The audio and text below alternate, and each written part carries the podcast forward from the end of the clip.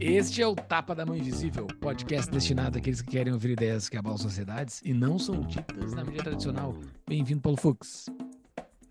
Falamos o contrário do dito na mídia tradicional sobre o Getúlio Eles Vargas. falam, né? Eles. É. falam, só que a gente deu uma contextualizada. O Thomas deu uma aula aí de Getúlio, contexto histórico, e a gente falou então características importantes sobre a formação do Getúlio Vargas, por que ele se tornou o homem que foi, as presidências e o legado dele. Isso numa conversa que foi para tudo que é lado, mas que serviu para ilustrar toda uma época e um personagem muito importante da história brasileira. E as conexões com os dias de hoje, né?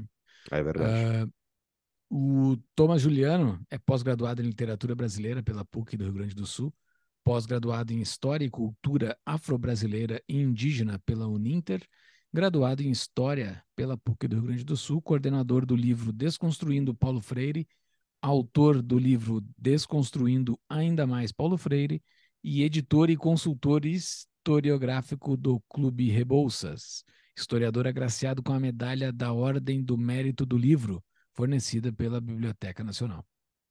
E o Tapa é um oferecimento da DBI Contabilidade que descomplica sua vida junto ao Estado brasileiro. Eles têm 25 anos de experiência, mais de 300 clientes e eles têm uma promoção especial para quem quer ter uma melhor relação aí com como é que funciona para abrir uma empresa, para abrir o seu negócio, qual é o anexo do simples, lucro presumido, o que, que tu quer fazer, dá uma conversada com a DBI e pega a promoção do, dos ouvintes do Tapa, que é são quatro meses de isenção de honorários, mais honorários gratuitos para abertura da sua empresa. É só procurá-los no contato arroba dbicontabilidade.com.br ou no arroba dbicontabilidade no Instagram. Se você quer contribuir para a liberdade do Brasil, faça uma contribuição para o Tapa da Mão Invisível em tapadamãoinvisível.com.br barra comunidade. Lá, além da sua contribuição, você contribui para que a gente siga, para, você contribui para que a gente siga com o nosso projeto e você recebe em contrapartida convite para entrar na nossa comunidade, que ocorre lá no Discord. Você participa das nossas ah, reuniões mensais que a gente faz com os membros da nossa comunidade via Zoom e tantas outras coisas hum, que somente os membros possuem acesso. Então, vão lá, tapadamainvisível.com.br barra comunidade e contribua para a liberdade do nosso Brasilzão. É isso aí. E todas as referências citadas, livros recomendados pelo Thomas estarão nas notas do episódio que você acessa na descrição, seja do aplicativo de podcast que você está utilizando ou na descrição do YouTube. E, pessoal, querem ajudar o Tapa? Divulguem os episódios, tragam mais gente para nos ouvir, que vai ajudar o Tapa a crescer. Bora para o episódio, Júlio? Bora! Seja muito bem-vindo mais uma vez, Thomas Juliano, para estar aqui conosco. Valeu, cara, por aceitar o nosso convite. Ah, eu agradeço, agradeço muito, bom estar aqui de volta. Para falar sobre esse, esse carinha aí que não tem um brasileiro que nunca ouviu falar dele, brasileiro não conhece a sua história, mas esse cara todo mundo já ouviu falar, porque tem. é to- muita gente fala, né? Tem uma rua em todo o Brasil, uma rua talvez até principal em todo o Brasil, com o nome dele. Para me preparar para esse episódio, eu fui, eu fui estudar vários, várias fontes. Uma delas foi o Eduardo Bueno. Toma, sai da sala. Não, não, eu não fui, eu não fui estudar isso. Grande Embora eu já tenha, eu já tenha, eu já tenha visto alguns vídeos dele sobre, sobre Getúlio Vargas, mas eu não quis ver de novo.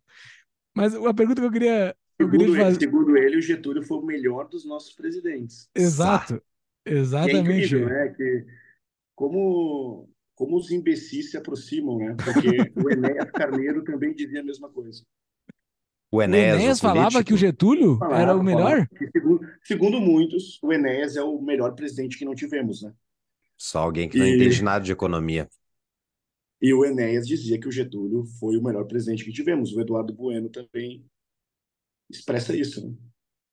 Que loucura. Eu larguei o. eu- há muito tempo atrás eu via o Buenos Ideias, mas depois começaram as pessoas me falar o quanto o Peninha tem histórico de mentiroso. Daí fica complicado, né? Se tu vai ver um historiador e ele mente descaradamente, continuamente, daí fica complicado. Ah, dizem que quando ele escuta a seguinte frase, o Thomas vai te pegar, ele se mija. Eu até comentei lá no teu post do Instagram que esse é o Grenal que eu quero ver. Esse é o, esse é o Grenal. O do, do campo não tem mais graça. Eu quero esse daí. o... Cara, mas assim, eu, fiz essa provocação sobre o Eduardo Bueno porque ele tem uma outra visão e é a visão meio padrão Assim, pelo menos do que eu aprendi na escola. Aprendi na escola. É, que eu... segundo ele, ele ensina o que não cai no Enem, o que a escola não ensina, mas é incrível como segue o padrão. Uhum. Exatamente. O que ele fala é exatamente, os vídeos que eu vi dele lá numa outra época, são exatamente o que eu aprendi no ensino médio. Uh, essa tua vertente de crítica ao Getúlio, que nós aqui também, do, na nossa, na, nossa na, na, minha leiguice, eu também sou bastante crítico a ele, é uma crítica dentro dentre os historiadores que já está se consolidando, assim, existe, já existe críticas consolidadas ao Getúlio? Júlio, vamos lá.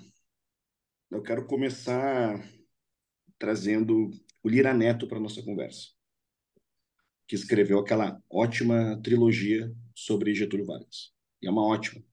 O livro é muito bom. Eu tenho divergências pontuais e durante, assim, algumas passagens dos três livros há erros pontuais, mas no todo a trilogia é excelente. Aí olhem só, quero até mostrar aqui. Esse aqui é o terceiro tomo. Então, ah. livro 3, Getúlio. Aqui, então, é o Getúlio Vargas, de 1945 a 1954. De, da volta pela consagração popular, naquela famosa manifestação de que voltei nos braços do povo, ao trágico suicídio. Página 164. O irmão do Getúlio Vargas, o Beijo Vargas, ele estava numa, numa espécie assim de, de, de festa, de um tipo de baile. E ele e os seus amigos, eu estou resumindo o que está nesse trecho okay, da página okay. 54. Ele e seus amigos viram uma senhora e começaram a chamá-la de gorda. Começaram a ofendê-la. Essa senhora estava acompanhada. Esses acompanhantes ali digamos assim, amigos, dependendo do caso, talvez um namorado, um marido, enfim, esses acompanhantes, partiram para cima de Beijo Vargas e os seus capangas. Qual foi o resultado dessa situação onde essa senhora foi provocada? Ela acabou alvejada no joelho. O Beijo Vargas, que já havia colecionado episódios como matou um leiteiro, também vítima de, nesse caso, de bala perdida, porque ao que consta, essa senhora recebeu o tiro perdido, não era para ela, era para um desses amigos que a defenderam. Ela acabou ali alvejada no, no joelho. Antes disso, temos o episódio desse leiteiro e há outras situações. O Viriato Vargas, o próprio Getúlio Vargas, colecionam episódios assim de, digamos, de um, de um aparelho policial de ordem familiar. Vamos aqui adotar o eufemismo por hora. Uhum. Essa senhora, então, chamada de baleia, etc., tomou um tiro no joelho. O que, que o Getúlio fez? Usou o aparelho de Estado para proteger o irmão. O Beijo Vargas chegou a ser nomeado coordenador de polícia, nomeado pelo Vargas, que era, de fato, um sujeito que usava do patrimonialismo no molde familiar aquela confusão entre o público e o privado que tanto caracteriza o nosso país, uhum. o Getúlio fez disso uma política de governo como até hoje nunca foi feito na nossa história.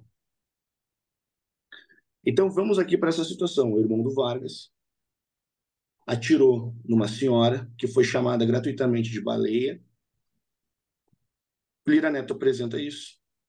Então aí eu respondo: Thomas, qual é essa tua perspectiva crítica a perspectiva crítica. É a do sujeito que leu diferentes trabalhos sobre Getúlio, acessei os próprios diários de Getúlio, já visitei e pesquisei em arquivos privados de Getúlio. Conheço, portanto, como leitor de trabalhos que abordam Vargas, ou de pesquisador que foi até as fontes primárias e estabelecer algumas conclusões que eu busco mostrar que são conclusões estruturadas na razoabilidade. Eu não critico o Getúlio por causa de uma perspectiva, digamos, mais liberal, mais conservadora, uh, mais XYZ. Não, eu contesto o valor histórico de Getúlio Vargas para a nossa história nacional, porque eu tento ser uma pessoa razoável. Então, quando eu leio esse trecho do Lira Neto, Lira Neto, eu peguei um autor mainstream, eu não trouxe aqui um autor lá do B, lá do C, que só o Thomas conhece. Não, eu estou falando uhum. de alguém que está nas principais prateleiras das nossas livrarias.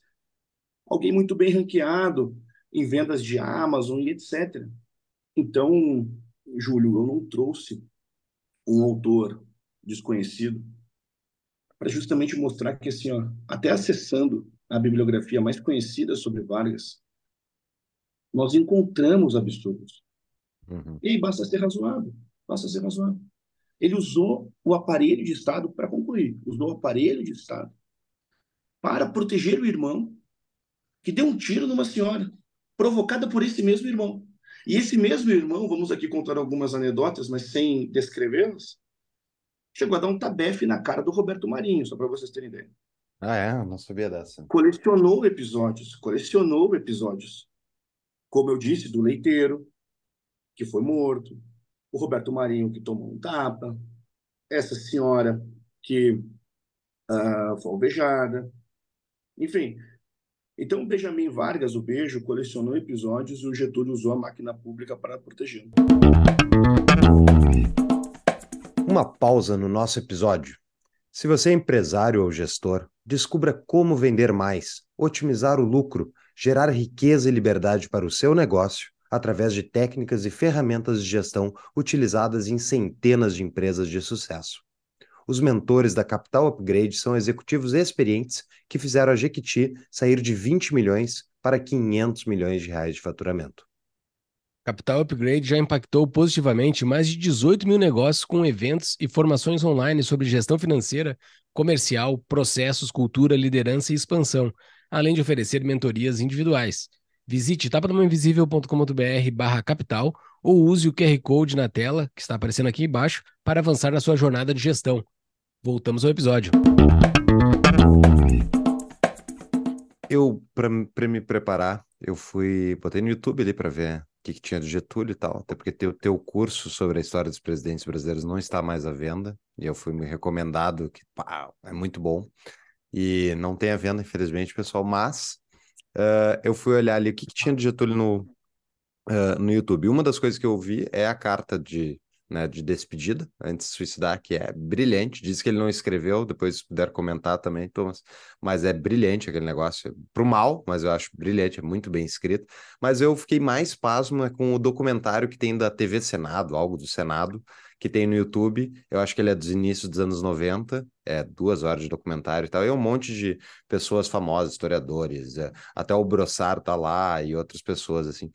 E com exceção do Brossard, talvez mais um, todo mundo que está falando sobre o Getúlio está falando assim, meu Deus, ele era um homem do povo, ele se preocupava com o povo, ele industrializou o país, ele fez isso, ele fez aquilo. Em nenhum momento foi citado esse tipo de coisa. Até eu vi 70% do documentário, em nenhum momento foi citado nada. Tipo, o, o episódio da Olga Benali, eles citam como dizendo: ah, ele não sabia que ele mandou uma mulher grávida para os nazistas para ser morta.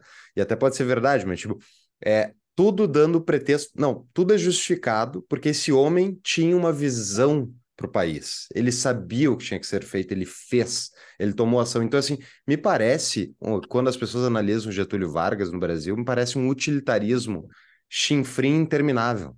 Eu não sei se tu concorda, Thomas. Como é que tu vê os críticos do Getúlio? Concordo, Paulo. E até pego uma máxima. Eu não sei se vocês tinham essa impressão, tá?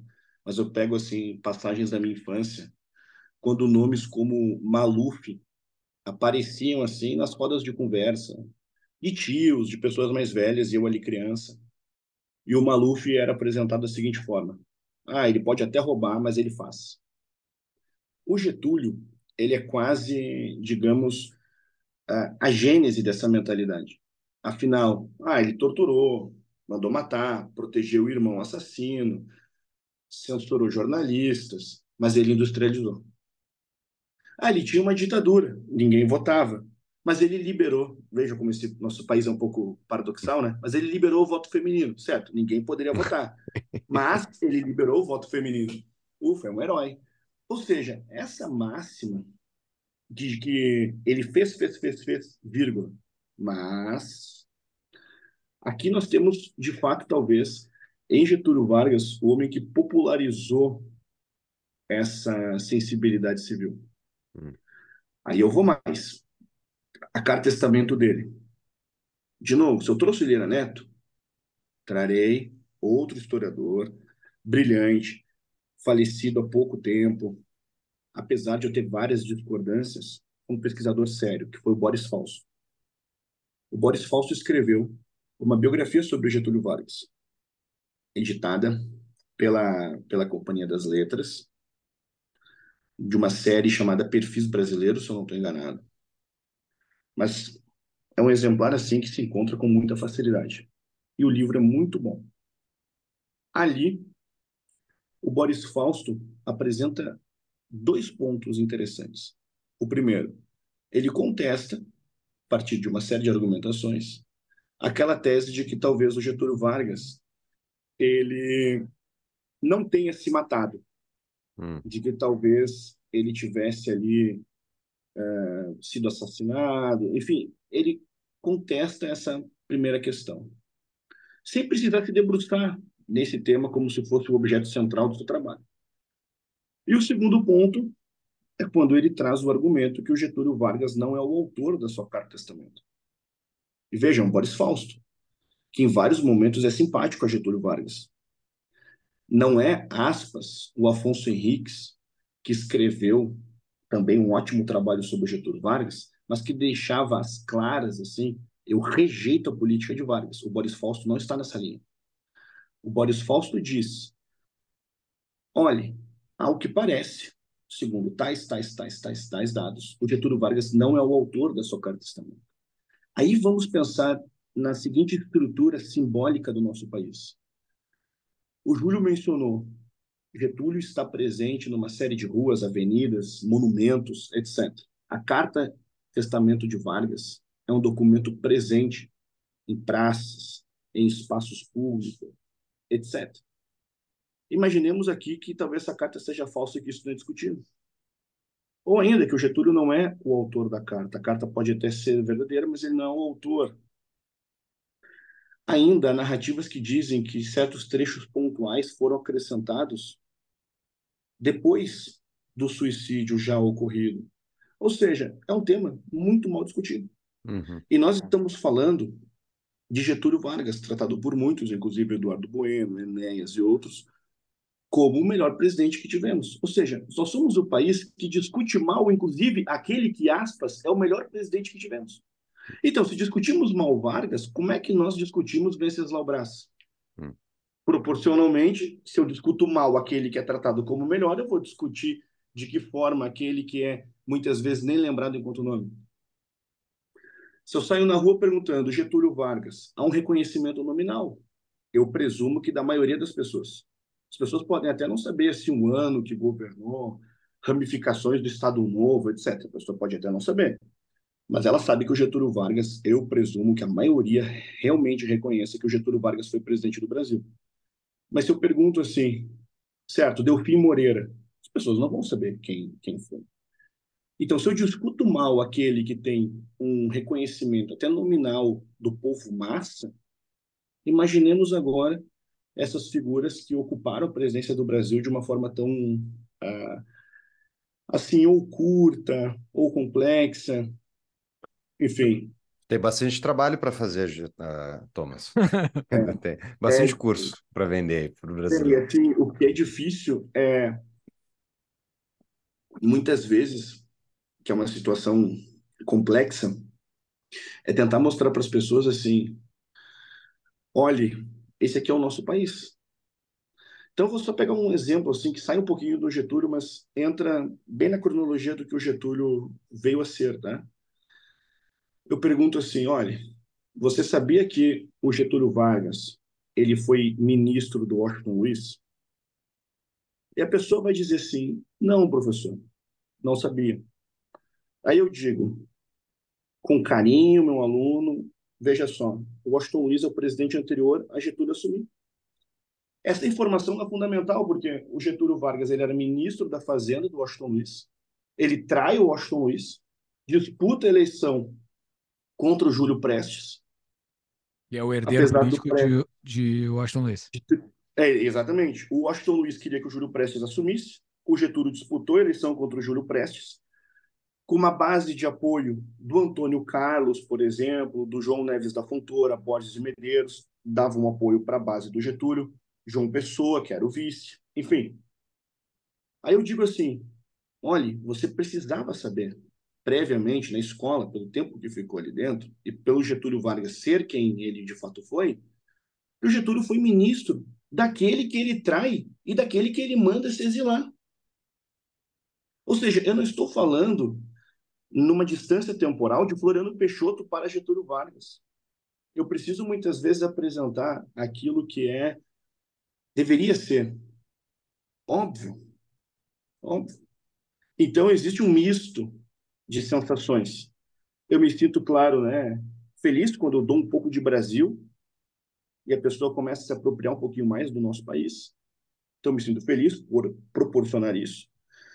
Mas eu me sinto triste de imaginar o seguinte, e eu falo muito isso com os meus alunos. Quantas horas vocês passaram dentro de uma sala de aula? O tempo é irrecuperável. Dependendo do caso, você só perdeu tempo de vida supostamente estudando história. Você saiu dali sem nem saber quem foi o Washington Luiz sem nem saber que o Getúlio foi ministro da Fazenda dele. E vejam, vou reforçar isso aqui para nossa audiência. Era o Washington Luiz, o Getúlio era o ministro da Fazenda. Aí tem correspondências dos dois. E o Getúlio dizendo: não, eu não vou me candidatar. Isso é rumor, nada a ver, não, existe nada disso. Mas isso é ah, é coisa do passado, isso não existe mais hoje. Está acontecendo isso aqui. Aí aconteceu, surpresa, vem o Getúlio e cacifa sua candidatura. Aí o Getúlio lança sua candidatura, tendo como vice o João Pessoa, sobrinho do Epitácio Pessoa, que tinha sido presidente do Brasil. E aí, então, Getúlio lança candidatura, perde para o Júlio Prestes. Ah, professor, a eleição foi roubada, etc. Aí vem a pergunta. Que eleição na chamada República Velha não tem cheiro de suco, usando lá a expressão do Rodrigo Góes, né? Para vocês terem uma ideia. Nada estético, nada estético. Nada. O Rodrigues Alves, o Rodrigues Alves venceu uma das eleições com 99% dos votos, assim. Isso cheira suco, entenderam? Assim, Kim Jong-un, então, assim. 99%. Então, é um Brasil unânime, entende? Assim, é uma coisa surreal. E aí eu dizia, olha, é provável que tenha realmente existido corrupção, não só naquela eleição, mas assim, há toda uma indicação de que o sistema ele era oligárquico, as eleições todas eram devidamente combinadas com antecedência. Quem ia vencer como presidente, vice, enfim. E aí a pessoa não sabe quem foi o Washington Luiz, ela já não consegue compreender a importância da Revolução de 30. Não compreendendo a Revolução de 30, ela não consegue compreender, por exemplo, estruturas do nosso Estado contemporâneo. Sem Vargas, eu não vou entender o que é o Ministério do Trabalho, o que é o Ministério da Educação. Eu não vou entender, por exemplo, é, o que é um IFAM. E aí a gente segue numa discussão enorme, porque o Getúlio segue vivo. Então, Júlio, eu só peguei esse gancho para mostrar isso. A pessoa fica tanto tempo dentro de uma sala de aula para sair dali sem saber nem quem foi o Washington Luiz. Isso realmente me dói. Isso realmente me dói. Quando eu, como professor, preciso ser o socorrista, sabe? Uhum. Então, muitas vezes, eu não posso dar o atendimento que eu gostaria de dar. Eu encontrei ali o meu aluno acidentado, eu preciso botar uma injeção de adrenalina no peito. Uhum. Aí, ó, vai, acorda, vai. Ó, tem que ler isso aqui, isso aqui, isso aqui, tá atrasado, tá atrasado uns 15 anos aqui, nessa discussão. Vamos lá. Então, é, é doído. Ah, eu, eu não consigo não fazer paralelos morando aqui fora, né? É, o meu guri tem quatro anos de idade, na escolinha dele ontem, quando eu fui buscar ele. Agora, eh, a gente está gravando isso aqui no dia 17 de novembro, né? Então, daqui uns dias é o Thanksgiving, né? Que é um feriado muito importante aqui nos Estados Unidos. E daí eles estão estudando, ele mostrou o livrinho que eles estão estudando lá, quatro anos de idade, sobre os peregrinos que surgiu o Thanksgiving, né? Então, assim, os caras estão desde pequenininho entendendo o porquê das coisas que estão. No Brasil, a gente não sabe o porquê das coisas, né? Mesmo que o dia 15 de novembro seja um golpe, seja uma coisa terrível, as pessoas não fazem a mínima ideia do que é o 15 de novembro, né? Só sabem que é um feriado.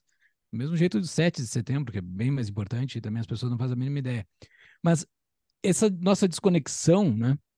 Uh, é muito profunda, porque assim, eu, eu me imagino que eu sou que eu sou um cara que entende de Brasil um pouco acima da média. Não entendo bastante, mas eu entendo mais do que a média, com certeza, assim. É meio, é meio que óbvio. E estudando para esse episódio, eu fui ver sobre 30, sobre 32, tanta coisa que parecia que eu não sabia. Eu, eu acho, eu acho que eu já vi isso, mas parecia que eu não sabia, porque eu já estudei para isso, para outros episódios que nós fizemos aqui no Tapa. E e vai, assim, sai da minha cabeça completamente, completamente. E 30, e tu fala numa, um, num dos vídeos que eu vi, teus, e eu vi um monte de coisa, tu fala que 32 foi a Guerra Civil Brasileira, né? Porque ocorreu 30, né? E daí 32. Então, 30, o Getúlio Vargas perde a eleição, ele não aceita que perde a eleição, daí ele vai lá, os apoiadores deles acampam na frente dos, dos quartéis, eles invadem o Congresso, quebram os vidros. Não, não, não, peraí que eu me confundi.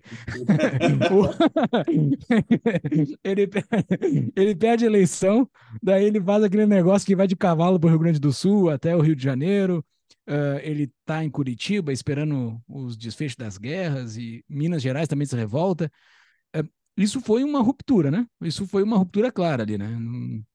O que, que acontece Não, ali naquele contexto? Vamos lá. Primeiro ponto, né? 32 foi uma guerra civil traumática. E um exemplo desse trauma é o do Santos Dumont. Você sabe como é que o Santos Dumont morreu? Não. Não. O Sisto estudou quando ele enxergou, pelo menos assim ao que ao que se narra, quando ele enxergou que o seu invento estava servindo para justamente matar brasileiros numa guerra civil como a de 32. Ah, então, teve guerra aérea, inclusive. Ele mandou bombardear São Paulo, né? Mandou bombardear São Paulo. E o Santos Dumont se suicidou enxergando essa situação. Essa situação. Então, claro, né, o Santos Dumont sofria com depressão, etc. E aquilo ali só potencializou uma, uma doença triste, triste desse, desse gênio brasileiro. Que, segundo, inclusive, o, Leandro Narcóticos não inventou o avião, não fez nada. Né? O Santos Dumont é só mais um bosta na história brasileira. Vocês conhecem aquele historiador também, o Leandro Narcóticos? Não sei. A gente já, já entrevistou algumas vezes. Algumas Pô, vezes. Não, não fala assim dele, não fala assim dele, eu gosto dele. É da turma, é da turma, é da turma. Entendeu? Batendo, batendo peninha sempre 100%, né? Aí chega... Não, mas, ah, mas me diz, não, mas eu não sei é... o que, que ele fala. Ele não, botou ele... onde? Onde é que ele, ele botou errou, isso? Okay. Não, não, se ele errou, ok. Se ele errou, ok. Não, eu sei, eu sei. Mas onde é, onde é, não, na boa, onde é que ele botou isso? Isso aí tu acha ele que... Tem lá no Guia, guia Politicamente Incorreto da História do Brasil, Aham. ele tem algumas afirmações como Aleijadinho não existiu, Santos Dumont não inventou o avião. Tá, essa do avião eu já ouvi inúmeras versões e tal, os, que os Wright Brothers tinham, tinham feito antes. Tá errado isso? É que o que, não, o que acontece, Paulo, eu nem entro nesse campo porque eu nem tenho bibliografia suficiente para dizer que foi o Santos Dumont ou não foi. Hum. Eu sigo uma tese que eu só consigo afirmar algo dentro de dentro da história depois de ter lido assim sem exagero, pelo menos uns 40, 50 livros sobre aquele tema, assim, ou sobre as coisas que uh, uhum. referenciam aquele tema. O que acontece, eu só acho que o Santos Dumont ele acaba muito esvaziado naquela argumentação. Hum. E nós estamos falando de um homem que, no seu sentido biográfico, o que ele fez pelo país, e não só em matéria de invenção ou não do avião. Estamos falando de alguém que ajudou no campo da tecnologia, estamos falando de alguém que fez trabalhos de caridade maravilhosos, alguém que disseminou cultura, alguém que amou profundamente o Brasil, que exportou de uma maneira digna o nome do Brasil, uhum. o que sabemos no nosso contemporâneo, isso é tão difícil. Então, o Santos Dumont, ele colocou o Brasil, nós estamos falando de um indivíduo, nós estamos falando de um indivíduo. Ele colocou o Brasil enquanto indivíduo, enquanto objeto da sua reflexão, num, num ponto muito alto. Então, eu parto daquela ideia que, quando você, exemplo, né, vai analisar o, o Santos Dumont, qualquer outro personagem, ele merece alguma contextualização ali maior. Senão Sim. a vida dele fica muito singularizada. Se é só invenção peguei... ou não. Eu pego o caso do Santos Dumont, assim, ao que parece, né, uh, sofrendo com depressão, mal, viu o que tinha acontecido com com São Paulo e se suicidou. Muito triste, enfim, até recomendo aqueles que que forem em algum momento visitar Petrópolis. Que visitem ali a, a, antiga casa do Santos Dumont. Enfim, o Santos Dumont ele merece ser mais apropriado. Ele merece mais apropriado. Uma pausa para um rápido anúncio. Você se interessa em um investimento seguro, com alta rentabilidade, livre de imposto de renda? Sim, parece bom demais para ser verdade, mas é fato que a energia solar economiza dinheiro mensalmente para todos que investiram nos projetos e instalações com a Sunning Energia Solar, nossa parceira. Se você é empresário ou proprietário de um imóvel com área para a instalação das placas, entre em contato com o Paulo Fux através do QR Code que está aqui na tela ou no nosso site tapadamãoinvisível.com.br solar, acessível aqui no descritivo do episódio. Voltamos ao episódio. E aí, então, o que acontece nessa circunstância ali do que o Júlio mencionou? Então, 32 é uma guerra, uma guerra civil traumática. O ponto é, é a guerra civil do varguismo. É a guerra civil do varguismo. Mas, de 1889 a 1930, então nem foi a 32, eu fui até a Revolução de 30, da proclamação da República, do golpe republicano, em 1930. 41 nós tivemos, anos. Nós tivemos. Vamos aqui fazer só uma, uma conta. Sim. Canudos, federalista, contestado. Aí temos episódios, por exemplo, uh, do bombardeio de Salvador. Temos, na década de 20, a guerra civil também em São Paulo. Temos a revolta armada, isso no tempo de Floriano.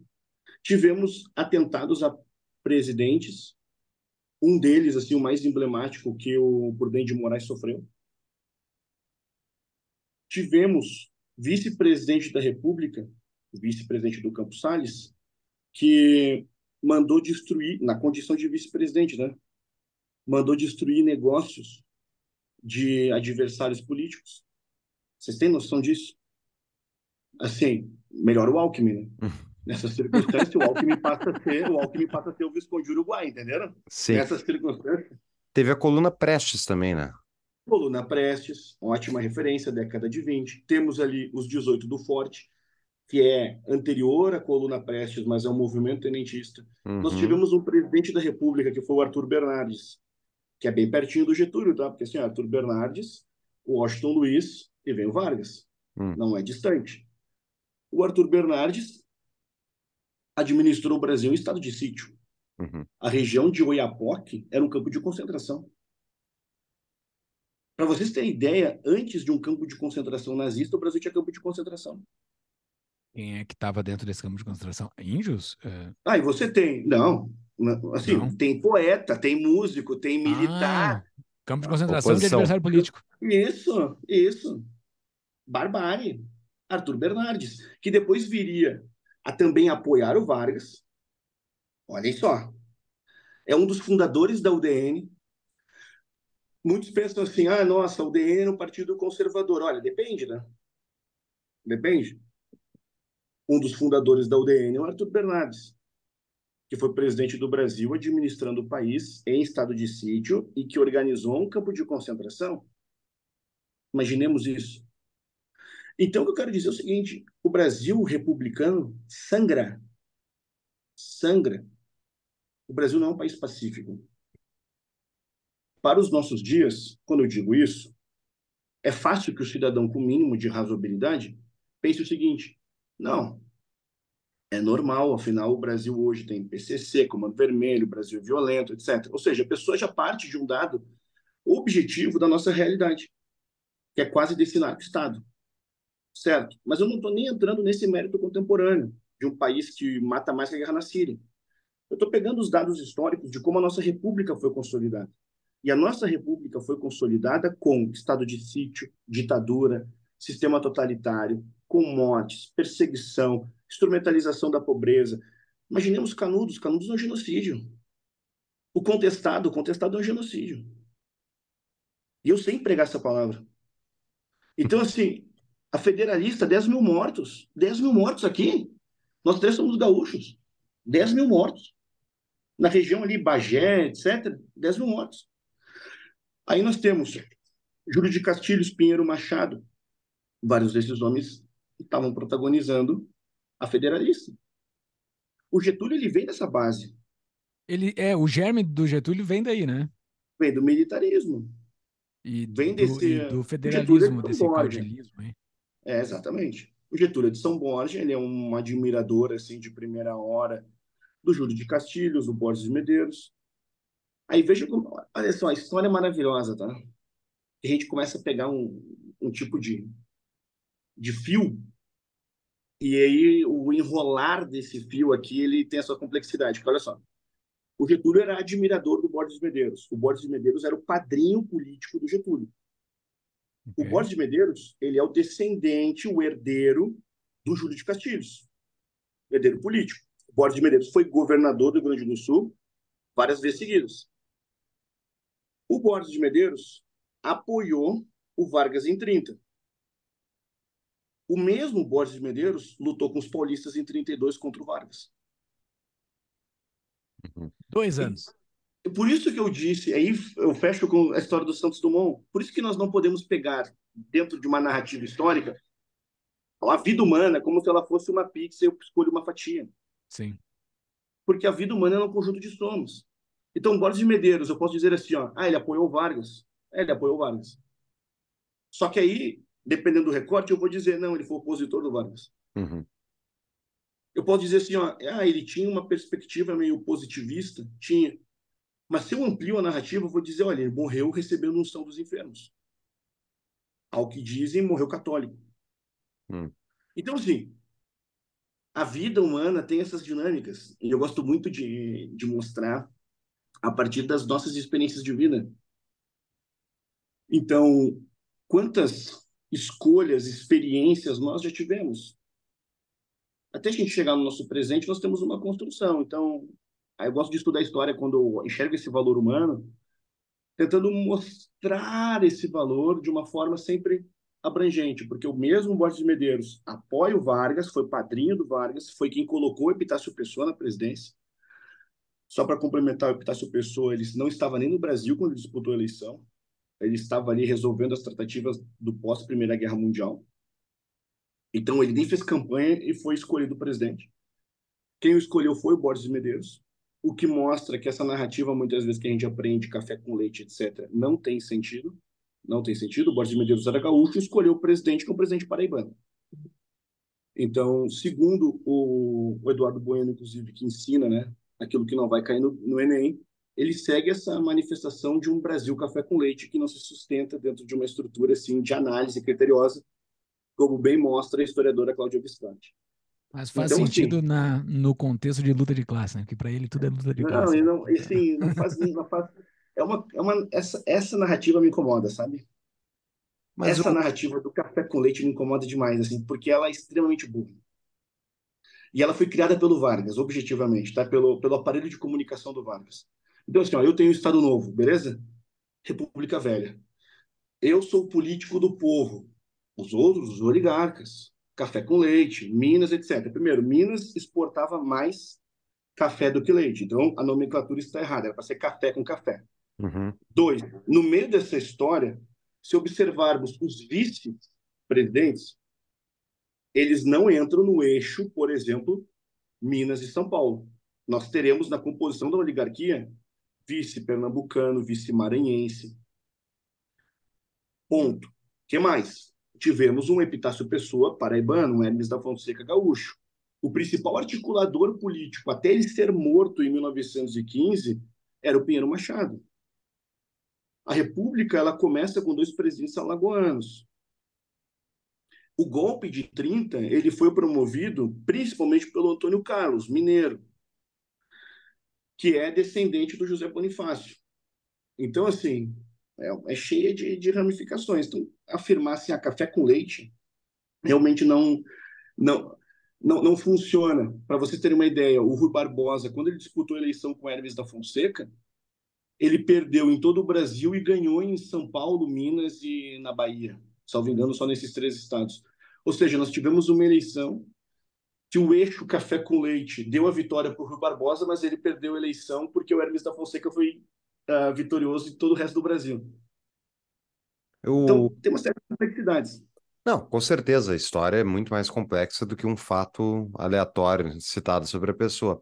Mas é interessante se tu traz a café com leite, porque realmente é o que é mais ensinado, e a gente não conhece a alternativa da história. Agora, eu queria voltar um pouco para o Getúlio já citou fatos históricos dele, mas para para a gente analisar o caráter dele, porque gostemos ou não, ele com certeza é um cara acima da média em termos de vários, em vários aspectos, diria. Eu, eu pessoalmente me parece que o cara é um sociopata, para dizer o mínimo, mas ele era um cara de muito impacto. O que, que tu acha que foi na formação dele, Thomas, que mais transformou ele nessa pessoa que ele acabou se demonstrando no poder e, e que gerou todo esse legado, gostemos ou não? Paulo, Getúlio era um gênio. Hum. Um gênio. Gênio, gênio, gênio. Tinha, assim, muito vocabulário político. E vocabulário não só na, na arte da retórica. Ele conhecia a tradição política, tanto a regional, de onde ele sai, como a nacional. O Getúlio, ele conseguiu, nesse sentido biográfico, trazer experiências literárias, culturais, para a criação de um novo ethos nacional. O Getúlio é, de fato, na história da nossa República, o político mais importante que tivemos. O ponto é, para quem conhece um pouquinho mais assim das possibilidades que as nossas palavras têm, no seu sentido de significação, de aplicação, etc., consegue perceber que importante nem sempre é um adjetivo bom. Então, uhum. assim, um exemplo, eu gosto muito de colocar isso na seguinte forma. Então, um exemplo assim, olha, o sujeito, ele foi abandonado pelo pai. Mas para que ele exista, o pai é uma peça importantíssima. Eu não estou dizendo que o pai tenha sido um bom pai, um pai presente, ou seja, eu não coloquei nada. Eu só disse um dado da própria realidade. Ele é importante. Porque sem aquela peça, você não teria ganhado ali vida. Você não, não, não existiria. E mesmo, mesmo a ausência é importante, porque vai, a ausência vai formar a pessoa também, né? Não, e aí, nesse, nesse aspecto, eu digo assim, olha, o Getúlio foi importante? Foi, sem dúvida, sem dúvida, sem dúvida. Mas o importante, ele tem aí os seus, os seus asteriscos. Aí vamos seguir. Matéria de, de formação. O Getúlio estudou no Colégio Militar de Porto Alegre. O Colégio Militar de Porto Alegre tem uma, uma importância para a história da nossa república que ela é gigantesca, gigantesca. Estudaram ali. Figueiredo, que veio ser presidente do Brasil, Castelo Branco, Costa e Silva, Médici, Getúlio, são alguns dos, o Geisel, são alguns dos presidentes que estudaram ali. Então, nesse sentido, o Getúlio, ele inaugurou também uma tradição de políticos gaúchos que viriam a liderar o país. Porque nós não temos como separar os acontecimentos de 64 e 85 também como um efeito da era Vargas. Assim como os movimentos tenentistas da década de 20, eles geram um efeito e esse efeito também respinga na era Vargas. Então, Getúlio ele também está no meio de dois momentos. Esse momento 64-85 e, por outro lado, desse momento assim 1920-1930. Em matéria de formação, o Getúlio teve estudou direito, ele era um bom orador, ele surpreendia todos porque ele era uma figura quase anã, baixinho, uh, barrigudo, mas ele conseguia uh, ser fotogênico, ele sabia ser um orador de qualidade, tanto que o primeiro presidente da República visitar o Rio Grande do Sul, na condição de presidente, foi o Afonso Pena. Antes do Afonso Pena, nenhum presidente tinha vindo até aqui. E o Afonso Pena foi recebido na, na URGS. E o Getúlio fez o discurso de, de acolhida da parte dos alunos. Então, Getúlio era uma liderança estudantil. E ele era uma liderança por uma mescla de um talento retórico, de uma certa surpresa que ele acabava causando, porque assim, ele era uma figura de fato pequena, a depender da, da visão, assim, talvez até frágil, mas ele conseguia se impor com esse espírito caudilho de quem nasceu em São Borja, que no berço já comia costela gorda. Então, assim, ele tinha esse ar, assim, do gaúcho da fronteira, que sabia, de fato, as suas origens e que ia trazê-las para a discussão política. Ele foi muito cedo apadrinhado pelo Borges de Medeiros. É impossível falar sobre a ascensão de Getúlio Vargas sem falar sobre a relação dele com o Borges de Medeiros. O Getúlio, ele, para vocês terem uma ideia, né, tanta, tanta informação, o Getúlio era um admirador do Júlio de Castilhos, do jornal A Federação, que é um jornal importantíssimo para a história da, da, política gaúcha nesse período. O Getúlio, quando chegou na presidência, mandou censurar a Federação, né? Então, o Getúlio ele não tinha nem consideração, nem consideração com aquilo que o formou. Esse é um ponto. Ainda, o Getúlio perseguiu, por exemplo, escritores e depois se fez imortal da Academia Brasileira de Letras, só para a gente ter uma ideia. Mas ainda voltando nesse espaço de formação, leitor, um acadêmico assim de primeira ordem, elogiado, bem reconhecido. Ele tinha alguma cultura interna, mas ele se notabilizava pela possibilidade política. O Getúlio era aquele sujeito vocacionado para a vida política, vocacionado. Tanto que a carreira dele no direito é uma carreira assim curta, bem inexpressiva. Agora a carreira dele na política, desde o tempo estudantil, é uma carreira de um líder, de um líder. Então, a maneira como Getúlio conseguiu, exemplo, surpreender a todos nas suas manifestações políticas, tem um discurso célebre dele no Teatro São Pedro, isso antes ainda dele ser o Getúlio Vargas. Então, era um pouco evidente de que aquele homem, não no nível de ser presidente do Brasil, mas de que aquele homem ele era uma das principais, digamos, vozes dessa segunda, terceira geração de políticos gaúchos, assim. Então nós teríamos assim, exemplo, né, um Gaspar Silveira Martins, um Júlio de Castilhos, dessa transição Império República, depois o Borges de Medeiros e o Getúlio seria dessa terceira ordem, assim. E de fato foi que foi comprovado. E como ele era uma figura menos desgastada que o Antônio Carlos lá mineiro, que o próprio Borges de Medeiros, então ele ser colocado na presidência, ele foi escolhido e aí nós vamos encontrar essa genialidade. Ele foi escolhido para ser presidente sem ter em nenhum momento dito eu quero ser presidente. Era aquela situação assim, tá, eu estou muito queimado, ele está muito queimado, quem está menos queimado? Porque, afinal, a eleição era um grande acordo oligárquico. Tá, o Vargas. Getúlio quer ser presidente? Aqui eu estou claro, né? Estou brincando. O hum, Getúlio sim, vai dizer, sim, sim. olha, se não tem outra pessoa, tá? Aquela, aquela timidez. Aí o Getúlio aceitou. Vem a eleição de 30. Quando aconteceu a eleição de 30, o Getúlio perdeu. E não foi o Getúlio que iniciou a revolução. O Getúlio ficou esperando. Fizeram a revolução por ele. Tanto é que quando João Pessoa morre numa cafeteria lá no Recife, era o vice-candidato, trouxeram o corpo do João Pessoa até o Rio de Janeiro e transformaram o cemitério São João Batista num palanque, num palanque. Então, assim, muitos consideram, e eu também considero, toda aquela manifestação que o Lula fez no enterro da Marisa, que hoje parece que isso foi esquecido, né? Mas o historiador gosta de lembrar as coisas. Que ele transformou o enterro da sua ex-mulher num palanque contra a Lava Jato. Uhum. Perto ele saiu da prisão, com... né? Ele estava na cadeia Exato. dele. Perto do que aconteceu com João Pessoa, aquilo ali não foi nada. Aquilo ali foi luto católico, tridentino, todas as pessoas rezando o rosário, entendeu? Nesse nível. Porque trouxeram, primeiro, olha a logística o João Pessoa morreu no Recife. Aí existiu uma caravana, ele foi descendo. Descendo, aí ele parou no Rio de Janeiro. Aí começaram a culpar o Washington Luiz de ter mandado matá-lo. Mas o Washington Luiz não mandou matá-lo.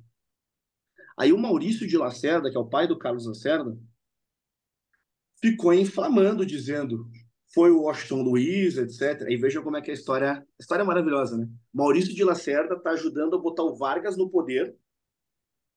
54 é o Lacerda contra o Getúlio, é o filho do Maurício de Lacerda. Isso é sensacional, né? Uhum. E o Brasil não tem filmes. Isso me deixa indignado. A gente tem filmes sobre luva de filme... pedreiro. A gente tem filme sobre luva de pedreiro que chuta uma bola e grita receba. E nós não temos um filme, por exemplo, narrando adequadamente uma carreira de um Maurício de Lacerda, por exemplo. Enfim, aí olha só. O corpo veio. Virou um palanque. Virou um palanque. O Getúlio não fez palanque. O Getúlio deixou que fizesse. Consagrada a Revolução de 30, Getúlio chegou ao poder. O que, que ele fez? Em menos de um ano, ele tinha que organizar a Constituinte. Aí ele organizou o Estado brasileiro antes da Constituinte. Então, ele imediatamente, traindo aqueles que o colocaram, ele começou a organizar a MEC, Ministério do Trabalho, ele começou a organizar toda a burocracia do Estado e entregou para a Constituinte o Estado pronto. Então, a Revolução de 32, que eu chamo de contra-revolução, a Revolução Constitucionalista, ela é um efeito do Vargas que traiu esse ideal do golpe, do golpe de 30. Então, assim, Gênio político? Sem dúvida. Sem dúvida. Teve toda essa formação ardiloso. O Vargas, ao que constam, assim, não era de muita exaltação pública. O Vargas era o sujeito que tinha aquela habilidade de saber conviver com as tensões, de discutir só no momento certo, contrariando algumas imagens assim que se tem a respeito dele. Ele não era esse sujeito colérico o Getúlio era uma figura, digamos assim, até com uma, uma prudência uma ordem para os seus objetivos. E isso é bem apresentado não só pelo Lira Neto, mas por outros assim que já o descreveram. O Getúlio, ele é um ponto também que se discute, né, equivocadamente. O Getúlio flertava com suicídio em vários momentos. Quem já leu os diários de Getúlio Vargas, a primeira manifestação do diário já tem ali o suicídio como tema a primeira. Em 32, o Getúlio cogitou suicídio. Ou seja, o Getúlio sempre trabalhou com a ideia do suicídio como cálculo político. O suicídio de 54 também já estava, digamos assim, na ordem das coisas de como Getúlio levava a própria política. Então, Paulo, no meio de toda essa, essa andança aqui que eu tentei estabelecer, formado, com uma formação bem adequada, ele era respeitado no campo assim da dos estudos, etc. Sim, mas não era tratado como o Rodrigues Alves foi no seu tempo, como um gênio da sala. Não era isso. Talento político impressionava. Aqui que vem assim a, a grande característica, assim, a grande qualidade do Getúlio era o talento político, de saber organizar, de saber esperar, de saber liderar. A Revolução de 30 é uma extensão dessa característica. Ele não liderou a Revolução de 30. O Antônio Carlos fez isso por ele, o Borges de Medeiros fez isso por ele, o João Neves da Fontoura fez isso por ele, o Oswaldo Aranha fez isso por ele. O Getúlio não precisou fazer. Aí o Getúlio chega no poder, organiza o Estado, e aí o povo, os seus parceiros, começam, não, peraí, não foi isso que nós combinamos, nós combinamos uma constituinte agora, no final do ano. E o Getúlio fez essa constituinte só em 34. É a Constituição de 34, D3 34, no caso. Mas essa, essa organização do Estado, ele tinha uma visão de que, que ele queria para o Estado brasileiro, né? Ele tinha, ele era advogado, ele, isso era uma influência positivista que ele tinha ou não? Era, era também. O Getúlio não era um positivista religioso. Hum. Isso que é importante de se estabelecer que dentro do, do positivismo brasileiro, nós tínhamos os positivistas religiosos, os positivistas, digamos, que emulavam um darwinismo social. E o Getúlio vem nessa linha de um darwinismo social. Ele acreditava que um governo forte, e o Getúlio mesmo se chamava de ditador, isso é importante de se considerar, Então, uma ditadura aos moldes de uma ditadura defendida pelo próprio Conte era o que o Brasil precisava. Que o Floriano tentou fazer isso, não conseguiu. Então, o Getúlio poderia, de uma maneira ditatorial, entregar o Brasil, uh, entregar para o Brasil aquilo que, digamos, a República não havia conseguido dar. É a, é a ditadura dos esclarecidos que o Conte uh, uh, defendia, né? Que era, enfim, é, é uma tecnocracia quase, é isso? Por isso, por isso que militares, por exemplo, lá no tempo do Floriano, respaldavam a política florianista. Por isso que nós vamos ter assim como uma base de adesão social o florianismo.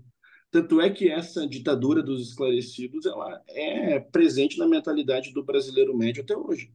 Quantos não defenderiam a ditadura dos bolsonaristas esclarecidos? Ah, não, isso é bizarro, assim. Existem Entendeu? muitas então, assim, pessoas que defendem né, ditadura isso abertamente existe. no Brasil. Exatamente, isso, isso existe. Aí, por exemplo, a ditadura, ah, digamos, defendida por lulistas, ela ainda vem com outras ramificações no meio, que nós teríamos que colocar na conversa uma interpretação de um Trotsky, de um Lenin. Mas vamos ficar só com essa, essa ideia dos esclarecidos, porque o Floriano Peixoto se definia patriota, tá? O Getúlio se definia patriota. O Lula, só para contextualizar aqui, o Lula disse que o Getúlio é um, nas palavras dele, é que ele lendo, depois de ter lido os livros do Lira Neto, que ele sentiu muita vontade de caminhar com o Getúlio Vargas ali na, na Praça da Alfândega, em Porto Alegre, fumando um charuto. É claro que o Getúlio, apresentado aqui pelo Lira Neto, é um ser desprezível. Que o Lula tenha sentido vontade de caminhar com um ser desprezível não me surpreende. Uhum. Então, assim, porque o sujeito. O que me surpreende o é o Lula ter um tiro numa senhora Júlio, Paulo, o irmão deu um tiro numa senhora e ele usou o próprio Estado para proteger o irmão, entenderam? Que foi chamado ali gratuitamente de baleia. E eu peguei só esse caso, que perto de outros, assim, infelizmente chega a ser menor. Mas o então, que me só... surpreende é o Lula ter lido. Isso, isso me surpreende. Ah, e aí também aí nós entramos. É o mais surpreendente no... dessa tua história. Exato, exato. Isso aí é um, é um pouco estranho, né? Talvez ele tenha feito uma leitura de gênero, não sei. Então, assim, nessa nessa, nessa, nesse drama contemporâneo, o ponto é quantos lulistas gostam do Getúlio? Quantos bolsonaristas gostam do Getúlio? Muitos nem sabem. Esse é o ponto. O Getúlio é uma figura tão viva, tão viva, que ele é apoiado pela esquerda pela direita muitas vezes no nosso país. É claro que esquerda e direita são conceitos muito frágeis, etc. Mas, assim, grosseiramente, sendo pedagógico, quantos se definem de esquerda que sim defendem Vargas. Quantos, por exemplo, que se dizem de direita defendem Vargas?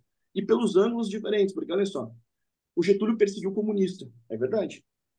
A Constituição do Estado Novo de 37 é uma Constituição que ali deliberadamente diz: comunista é proibido no Brasil. Aí os patriotas, é isso que eu quero, é esse o Brasil que eu quero, mito, Vargas, mito, mito. Beleza. Aí em 54, o Getúlio vinha com as políticas sindicais, etc e tal, o João Goulart tinha sido ministro do Vargas. Aí, nossa, é esse o Brasil que eu quero. Um Brasil trabalhista, sindicalista, etc. Aí faz o G do Getúlio junto com L. Então, assim, aí fica nessa confusão. Fica, fica na confusão. Aí fica. Aí, o Getúlio, falar do Getúlio muitas vezes é contrariar aqueles que se dizem muitas vezes assim, que estão em linhas opostas, mas quando nós falamos de Vargas, são irmãos siameses muitas vezes. Aí vem o sujeito e diz assim, ó, eu sei que eu falo muito, assim, mas foda-se. Não, não, não, vai lá, vai lá, taca pau. Tá bom. Mas assim, ó, eu preciso falar, é muita informação. Olhem, olhem isso, audiência, pelo amor de Deus. Se todo podcast não serviu para nada, isso aqui que eu vou dizer tem que servir. Isso aqui tem que servir. 35. Tivemos o quê? Intentona comunista. Aí era o Prestes, o Lacerda, tentaram dar um golpe. Tentaram dar um golpe. A chamada intentona comunista. Tentaram. Um dos efeitos da intentona comunista é a necessidade de que o Vargas estabelecesse a sua ditadura, no ângulo do Vargas. Aí o Estado Novo precisava ser legitimado. O Estado Novo é só em 37. 35 foi intentona. No meio, inventaram o famoso Plano Cohen, que foi um plano forjado para justificar a ditadura. Quem foi o inventor do plano Cohen? Olímpio Mourão Filho, que foi um dos principais articuladores do golpe de 64, ao lado do Costa e Silva. Uhum. Ou seja, nós estamos falando de um Brasil que ele está em profundo diálogo, em profundo diálogo. Então, o mesmo golpista de 64 foi golpista no plano Cohen. E quando você diz, audiência, eu sei que o público aqui do podcast é um pouco mais esclarecido, mas quando você diz que 64 foi um golpe, você não vira maoísta quando você diz isso. Foi um golpe, foi um golpe, ponto. Fique tranquilo, você não virou cubano, não virou maoísta nem nada. Foi um golpe. E foi um golpe articulado pelo Olímpio Mourão Filho, que ajudou a botar o Vargas no poder novamente com o Estado Novo. Aí, quando eu penso no Estado Novo, perseguiu comunista, é verdade. Mandou a Olga Benário para campo de concentração estando ela grávida, uma violência. Terminou a era Vargas. O que que o Prestes fez? Apoiou o Getúlio, que havia mandado a sua noiva para um campo de concentração estando grávida. O Prestes estava lá, apoiando o Getúlio. O Marighella apoiou o Getúlio. Isso aí também esquece. Então, assim, ao mesmo tempo tem católicos. Vide, por exemplo, o cardeal Leme, que apoiou o Getúlio. Então, o Getúlio conseguiu ser apoiado pelo cardeal Leme e pelo Marighella em alguns momentos da história. Isso é um gênio político. Uma pausa para um rápido anúncio. Quer morar no exterior? Está interessado em fazer a sua segunda nacionalidade ou procura auxílio com um visto? Procure a Imigrar-me, a nossa parceira especializada em direito internacional, que oferece suporte completo ao imigrante. A empresa também oferece suporte para a abertura de empresa na Europa, buscando a aplicação do melhor visto para cada caso, além de auxiliar na obtenção da tão desejada nacionalidade italiana, portuguesa, espanhola, dentre outras. A Imigrar-me conta com uma equipe de advogados credenciados na Europa e nos Estados Unidos, habilitados a atender às necessidades dos imigrantes para a obtenção da legalização e residência no país de destino. Entre no site do descritivo do episódio, tapadamainvisível.com.br barra emigrar-me, para pegar o WhatsApp da empresa. Ou quem está nos assistindo no YouTube, pode usar esse QR Code que está aparecendo aqui embaixo. Voltamos ao episódio. Mas a genialidade dele estava que ele ia e voltava, né? Ele trocava de posição, claro. tudo pelo Isso, poder. Tudo pelo Isso. poder. É tudo. É, é uma genialidade assim. Vamos aqui adjetivá-la, né? Canalice, malícia. Uhum. Uh, esperteza. Não há valor algum, não há, não há base não, nenhuma, não há valor nada. Só o poder. Não, nós, estamos, nós não estamos conversando assim, sexo dos anjos, entendeu? É, não há ética aqui no Selva. o Welcome to the Jungle, entendeu? Uh, cara, tem várias coisas que tu falaste aí que eu anotei aqui. Uma delas, então, tá uh, sobre ofender pessoas da mesa aqui. Você me ofendeu claramente, porque tu chamou, falou que ele era um quase anão. Ele é um centímetro menor do que eu. Então, assim, me chamou de um quase anão também. Pelo que o Google tá dizendo, ele tem 1,63. Ele tem um centímetro a menos que eu. Então tá. Fica aqui registrada a, a minha. É como ele era muito barrigudo, aí dava aquela atrofiada. Ah, sim, tá bom, tá bom. É, eu não, não sou tão barrigudo que nem ele, tá certo. Tá certo. Isso, aí. ele era muito compacto. ele era zipado. O. Fica. Travou? Não. Vocês travaram pra mim. Ele era totalmente zipadinho, né? O cara, uh, mas assim, ele tem essa coisa de uma ditadura brasi a lá brasileira, assim, né? Porque no mundo, naquela época, era Hitler com aquela cara de malvado e falando, blá, blá, blá, Mussolini. E ele era o, o, ditador meio fofinho, assim, meio queridinho, assim, ursinho pô. Essa é uma característica brasileira total, assim, né? Nossa, a gente é assim, eu acho. Uh, não dá para dizer que é, isso é o Getúlio, isso é, é nós, assim, a gente tem esse nosso, o brasileiro cordial, toda aquela tese, mas ele, ele, ele, é, ele é uma ditadura diferente, né? Uma ditadura lá brasileira, assim, né? Tem, tem esse elemento, apesar de ele ser uma figura, assim, viril, extremamente fotogênica, assim, tem fotos do Getúlio, ele sabia posar segurando arma, segurando charuto, uh, ele sabia mostrar força, tem discursos incisivos, mas o Getúlio, ele deu as características à brasileira para sua para sua ditadura. Isso é um fato. Até a forma de tratar o povo, o discurso direto, Então, ele já. Isso era uma novidade à época. Quando ele chegava e se dirigia aos trabalhadores, ele estava mostrando, no sentido assim da, da estética da recepção, de que não tem nenhum intermediário, Hum. de que ele é o presidente daquelas pessoas, ele cuida daquelas pessoas, né? Isso é muito forte. A rádio, ele soube fazer tudo isso. Ele soube usar, por exemplo, a cultura popular a seu favor. Ele permitia que sambas, etc., fossem feitos assim para para enaltecê-lo. Ele foi assim nesse sentido também um político muito original. Ele tinha esses esses serviçais assim, que prestavam um tipo de, de trabalho e muitas vezes até um tipo de culto para popular, popularizá-lo. Tipo G1, assim, tipo Globo News. É, tipo, é, tipo um Globo News, tipo um canal Hipócritas, por exemplo, Bolsonaro. Então, assim, sempre tem ali a turma, entendeu? Sempre tem a turma. Aquele sujeito que fazia, imitava a Dilma. Uhum. Da Dilma Um Bolada. sujeito assim, O cara da Dilma Não, assim, Bolada. sessão de quimioterapia tem mais graça que aquele sujeito. né? Mas assim, mas enfim, entendeu? Enfim. Mas o. Aí, não, deixa eu só complementar, Paulo, desculpa. Desculpa. Mas assim, o Getúlio soube trazer, exemplo, samba, elementos da cultura regional a seu favor. Ele é o presidente que vai popularizar, exemplo, ah, a comida simples. Ele vai ser populista de uma forma que até então ninguém tinha sido. Para que exista em algum momento o Jânio Quadros, populista, comendo pastel e com um casaco cheio de caspa, ou para que exista o Lula lá com a, a jaca, ou Bolsonaro com leite condensado, em algum momento apareceu o Getúlio comendo feijoada, entenderam? Uhum. Essa, isso que eu ia perguntar, assim, porque essas oligarquias que dividiam o poder antes, eh, carta marcada e tal, o Getúlio, ao trair elas, e ele faz essa inovação, então, de falar diretamente com o povo, é daí que vem o, talvez o poder da, da figura dele que restou, porque ele foi o primeiro a falar diretamente para o povo, para tentar atiçar o pessoal? O falar diretamente com o povo é uma das formas, tá? Hum. Porque vamos imaginar assim na conjuntura temporal do Brasil em 1930. Em 1888 nós tivemos a Lei Áurea.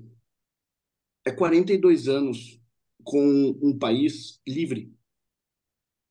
Então a memória, por exemplo, referente a trabalho, referente à presença do Estado, eh, ela era uma memória muito chagada, muito machucada. Então, entrando assim na, na leitura da massa, o que foi o impacto, por exemplo, de uma política trabalhista para aquele Brasil de então? Então, o Getúlio ele soube conjugar discurso e ações que foram interpretadas pela massa como naquele momento sendo eficazes. É a primeira vez que o governo, falando assim numa perspectiva assim, claro, né, simplista, mas é a primeira vez que o governo está olhando para mim. Então, e nós não podemos subestimar assim a o impacto na mentalidade, nas estruturas de poder que o legado escravocrata deixou. Ainda, imaginemos esse Brasil que eu fiz referência de 1889 a 1930, é muita guerra civil. Aí, vocês já ouviram falar na revolta vacina, né? Então, o mesmo Estado que em algum momento, que em algum momento não cuidou daquelas pessoas, aí entrou na casa daquelas pessoas, vacinando aquelas pessoas, gerou uma revolta. Não, peraí, vocês até bem pouco tempo atrás estavam escravizando meu pai, escravizando minha mãe. O que, que vocês estão permitindo agora que vocês entrem aqui na minha casa e façam o que estão fazendo? Então, o Getúlio ainda pegou um povo muito ferido, muito machucado, com conflitos de ordem, assim, também cotidiana. Revolta da vacina, nós tivemos impactos, assim, que não chegou a ser uma guerra civil, mas os conflitos estavam ali. Então, o Getúlio, ele conseguiu pacificar a seu modo, ou seja, com preço, que foi um preço de ditadura, preço de tortura, etc., mas ele pacificou na interpretação de muitos do Brasil. E ele conseguiu fazer isso graças aos militares. Graças aos militares. Sem o exército, Getúlio não se estabeleceria em 1930. Sem o exército, Getúlio não sairia em 45. Então, o exército, o Góes Monteiro, por exemplo, tirou o Getúlio em 45, o Góes Monteiro e o Dutra. Tiraram os dois que tinham sido ministros do Getúlio. Quando tiraram, que aí em 45 o Prestes começa a apoiar o Getúlio. Como é que ele deu o balão no poder do exército? Porque os caras que estavam há 40 e poucos anos ali fazendo a República Velha, tá? Como é que eles não tinham o exército na mão e o Getúlio começou a ter. O, o, como é que ele fez isso? Qual foi a estratégia dele? Júlio, tema de muitas aulas. Ah, tá. Beleza. Mas, assim, não, mas eu quero, vou, eu vou dar alguma resposta. Mas eu quero já indicar que é uma resposta bem suficiente mas assim, dentro do que é possível, é alguma resposta, tá? Tá. Olhem só. 1889, sem o exército, não existiria a República. Não existiria. O Floriano Peixoto, ele era ministro do, do Dom Pedro II. Ele é o principal traidor dos militares, não foi o Deodoro da Fonseca. O Deodoro da Fonseca já era quase um líder sindical. Deodoro da Fonseca era uma liderança nas questões do episódio Sena Madureira, questão militar, enfim, que são momentos de crise do Império com o Exército. O Floriano ele era ministro do Dom Pedro II e ele que fez a conspiração de fato de dentro. Ponto nova linha, os dois chegaram à presidência. Deodoro assumiu, primeiro num regime provisório e depois, aí sim, presidente constitucionalmente eleito. Deodoro tentou dar um novo golpe. Não conseguiu, Aí, Campos Salles, etc., todo um aparelho jurídico. Tem gente que reclama, por exemplo, que o STF hoje se envolve muito na política brasileira. Minha pergunta é: quando o judiciário não se envolveu? Aí, então, nesse sentido, saiu o Deodoro da Fonseca, a Constituição dizia: sem ter cumprido metade do mandato, nova eleição. Aí houve um golpe jurídico, etc. e tal. O Floriano assumiu é um golpe constitucional. Então, nossa primeira Constituição, ela não tinha um ano, primeira Constituição republicana, ela não tinha um ano, ela já foi golpeada, tá? Ponto. A nossa República nasceu com o pecado original do vice conspirando contra o presidente. Beleza. Tudo isso aí, a gente segue. Aí nós temos o jeitinho brasileiro. O Floriano não poderia assumir como presidente, ele assinava todos os documentos como vice. Ele mandou bombardear o Rio de Janeiro, mas assinava como vice.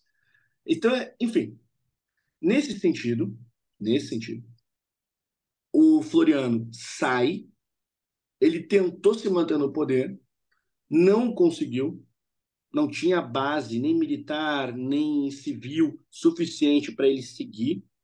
O Prudente de Moraes assumiu. A transição Floriano e Prudente de Moraes já mostra que gradativamente a elite civil e a elite militar elas se apartavam. Uhum e se apartaram de tal forma que na presidência do Epitácio Pessoa, o Epitácio Pessoa assume depois que o Rodrigues Alves foi eleito e morreu de gripe espanhola, não conseguiu assumir. E aí o vice, que foi o Delfim Moreira, tinha problemas, ficou senil. Muitos, inclusive, o acusam de, de sífilis. Então, assim, o Delfim Moreira não pôde assumir. E aí fizeram uma nova eleição, o Epitácio Pessoa venceu, o Rui Barbosa assumiu. Quando o Epitácio Pessoa aí assume nessa toda essa conjuntura, o Epitácio escolheu lideranças civis para os ministérios militares. Isso gerou mais uma crise. O Hermes da Fonseca, que tinha sido presidente do Brasil no período do Deodoro, militar, tentou dar um golpe. Esse golpe é dos 18 do Forte de Copacabana, que vai desencadear o movimento da coluna Prestes, os movimentos tenentistas. Dali sairão lideranças como Brigadeiro Eduardo Gomes, que viria a ser um antigetulista, líder da UDN, enfim, Luiz Carlos Prestes, Siqueira Campos e outros. Nesse sentido, nessa cronologia, o exército e a elite civil tinham tensões. A eleição do Hermes da Fonseca tem as suas tensões, a transição Floriano Prudente a presidência da pessoa, tudo isso indica, ó, pelo menos assim, alguma passagem dessa tensão. O que, que o Getúlio fez quando assumiu? Exército, vem cá, o que, que vocês precisam? Vem com o pai. Vem, vem, vem. Sim, vem. sim. Senta, aqui, senta aqui no colinho do pai GG. E foi isso. E foi isso. O Getúlio foi ardiloso. Ele sabia. Ele, eu digo assim, a sua base. João sim, Neves sim. da Fontoura, Oswaldo Aranha. Ele soube, por exemplo, o Góes Monteiro O Góes Monteiro, ele pega assim, eu quero alguém da minha confiança, eu vou colocar num posto mais alto do exército e ele vai me ajudar a administrar localmente. Dutra, vem cá. Então, quando a gente pensa no Getúlio Vargas, a gente pensa assim, Oswaldo Aranha, Dutra, Góes Monteiro, Francisco Campos. Aparecem nomes de militares. E esse exército, ele é bem administrado, melhor remunerado, aparelhos tecnológicos, funções de Estado. Vai nomear assim, ó, preciso para aquele cargo, em vez de nomear alguém, vou nomear um militar. O Getúlio soube fazer essa costura. Tanto é que a ditadura do Getúlio é uma ditadura civil-militar. É uma ditadura civil-militar e nem sempre apresentada assim. Porque parece que o que os militares de 64 e 85 eles maximizam a ditadura militar no Brasil, sendo que o Brasil teve ditadura militar com Floriano, com Deodoro, com Vargas. Enfim, então foi nesse sentido que o Vargas fez essa postura. Interessante. E, e ah, tem muita coisa para falar de Vargas, né? Mas tem uma coisa que é importante dele que tu já falou, mas só para entender como é que ele teve a sacada. Porque ele teve essa coisa de fazer a identidade nacional do Brasil, né? Muito que reverbera hoje do que a gente entende como a brasilidade e tudo mais, ele condensou, talvez seja a brasilidade de fato, mas que ele conseguiu se apropriar disso, ele conseguiu se apropriar, né? Futebol, samba, uh, símbolos nacionais, a comida simples e tudo mais. Uh, e isso não é uma coisa inventada por ele, isso é uma coisa que Mussolini fez na Itália, Hitler fez na Alemanha, eles faziam essa coisa de pegar, de fazer eu, eu estou representando os símbolos que estão na vida de vocês como um todo. Uh, foi uma sacada dele? Foi o cara de São Borja que teve essa sacada? Ou ele tinha alguém de. Ele tinha um Goebbels com ele ou não? Vamos lá. Primeiro, guerra simbólica compõe a estrutura da narrativa política. Né? Imaginemos aqui: vem o golpe republicano, nova Constituição, novo nome do país, nova bandeira, novo hino, novos artistas começam a ser reconhecidos. Existe uma nova visão do que é ser brasileiro. O Getúlio ele só entregou a visão à moda Vargas desse sentido de ser brasileiro. Um Brasil que já estava ressignificado depois de 1889. Um Brasil que, por exemplo, ah, existia. Pensar um caso aqui, nós três mora... já moramos em algum momento em Porto Alegre, onde fica ali a Catedral de Porto Alegre, a famosa Praça da Matriz, né? A Praça da Matriz, em algum momento da história, ela se chamava Praça Princesa Isabel e hoje ela é Praça Marechal Deodoro. Então, há momentos que há mudanças de nomes de ruas, praças, bandeiras, nomes de estado. Imaginem, João Pessoa, capital da Paraíba, tem esse nome por quê? Guerra simbólica. Florianópolis tem esse nome por quê? Guerra simbólica. Então, Há toda uma conjuntura nesse sentido e o Getúlio colocou o seu modo. Colocou o seu modo. Ele não pensou o Estado brasileiro sozinho. O Getúlio ele soube, que é um, foi um gênio, ele soube trazer inclusive intelectuais para o seu governo. Alguns que ele havia inclusive mandado prender. Chegaram a trabalhar direto ou indiretamente para o Vargas. Um exemplo, o Graciliano Ramos que é um dos meus escritores favoritos, etc., escreveu uh, Memórias do Cárcere quando esteve preso e chegou em algum momento a trabalhar ali indiretamente para o Vargas. O Vargas nomeou o Gustavo Capanema, por exemplo, o MEC. Vamos olhar ali quem trabalhou no MEC naquele momento. É de Portinari, Drummond, é uma elite. É uma elite. A gente vai olhar, por exemplo, quem trabalhou no DIP. Nós vamos ter Lúcio Cardoso, Raquel de Queiroz, notáveis. Então, o Getúlio, ele soube, não sozinho, mas muitas vezes assim, a trazer intelectuais, não que tenham trabalhado para a era Vargas, no sentido de um Goebbels, mas que, assim, qualificaram, qualificaram em alguma medida essa ação cultural promovida, essa ressignificação promovida pela era Vargas. Ele era um ex... Ele era expert e, em cooptar, né? Cooptar o pessoal é, para dentro do projeto dele. Ele trouxe, ele fazia aquele trabalho, Paulo, que assim, ó, intelectual no Brasil sempre se fode. Hum. Então o sujeito ali, olha só, meu querido, ninguém vai ler o que está escrevendo, ninguém se interessa. Está escrevendo uma poesia, ela é maravilhosa, mas assim, como é que você vai se sustentar vendendo só 50 livros? Uhum. Vem cá, vem com, vem com o pai GG. Ele fazia isso. Uhum. Ele pegava militar, pegava poeta, pegava, sabia costurar. E com isso ele deixou o Estado brasileiro bastante inchado, usando uma perspectiva assim contemporânea. Uhum. Tem uma. Achei os nossos patrões, né, que fazem perguntas, os nossos convidados. Tem a pergunta aqui do Free Capistan. Caro Thomas, quantos brasileiros o senhor Getúlio mandou matar entre as guerras civis provocadas por sua postura antidemocrática e as estranhas coincidências que levavam à morte de seus rivais políticos? Vamos lá. É um número impreciso, mas para não deixá-lo sem resposta, eu digo o seguinte: segundo o Filinto Miller, que alguém suspeito, que era ali quase o chefe dessa polícia varguista, Filinto Miller disse que, a mando do Vargas, eles prenderam 7 mil pessoas. Então aqui nós já temos um tipo de, de número. E com esse número, aí, vamos avaliar assim, mortes, conflitos, etc. Dependendo do tipo de qualificação, exemplo, uma contra-revolução paulista de 32.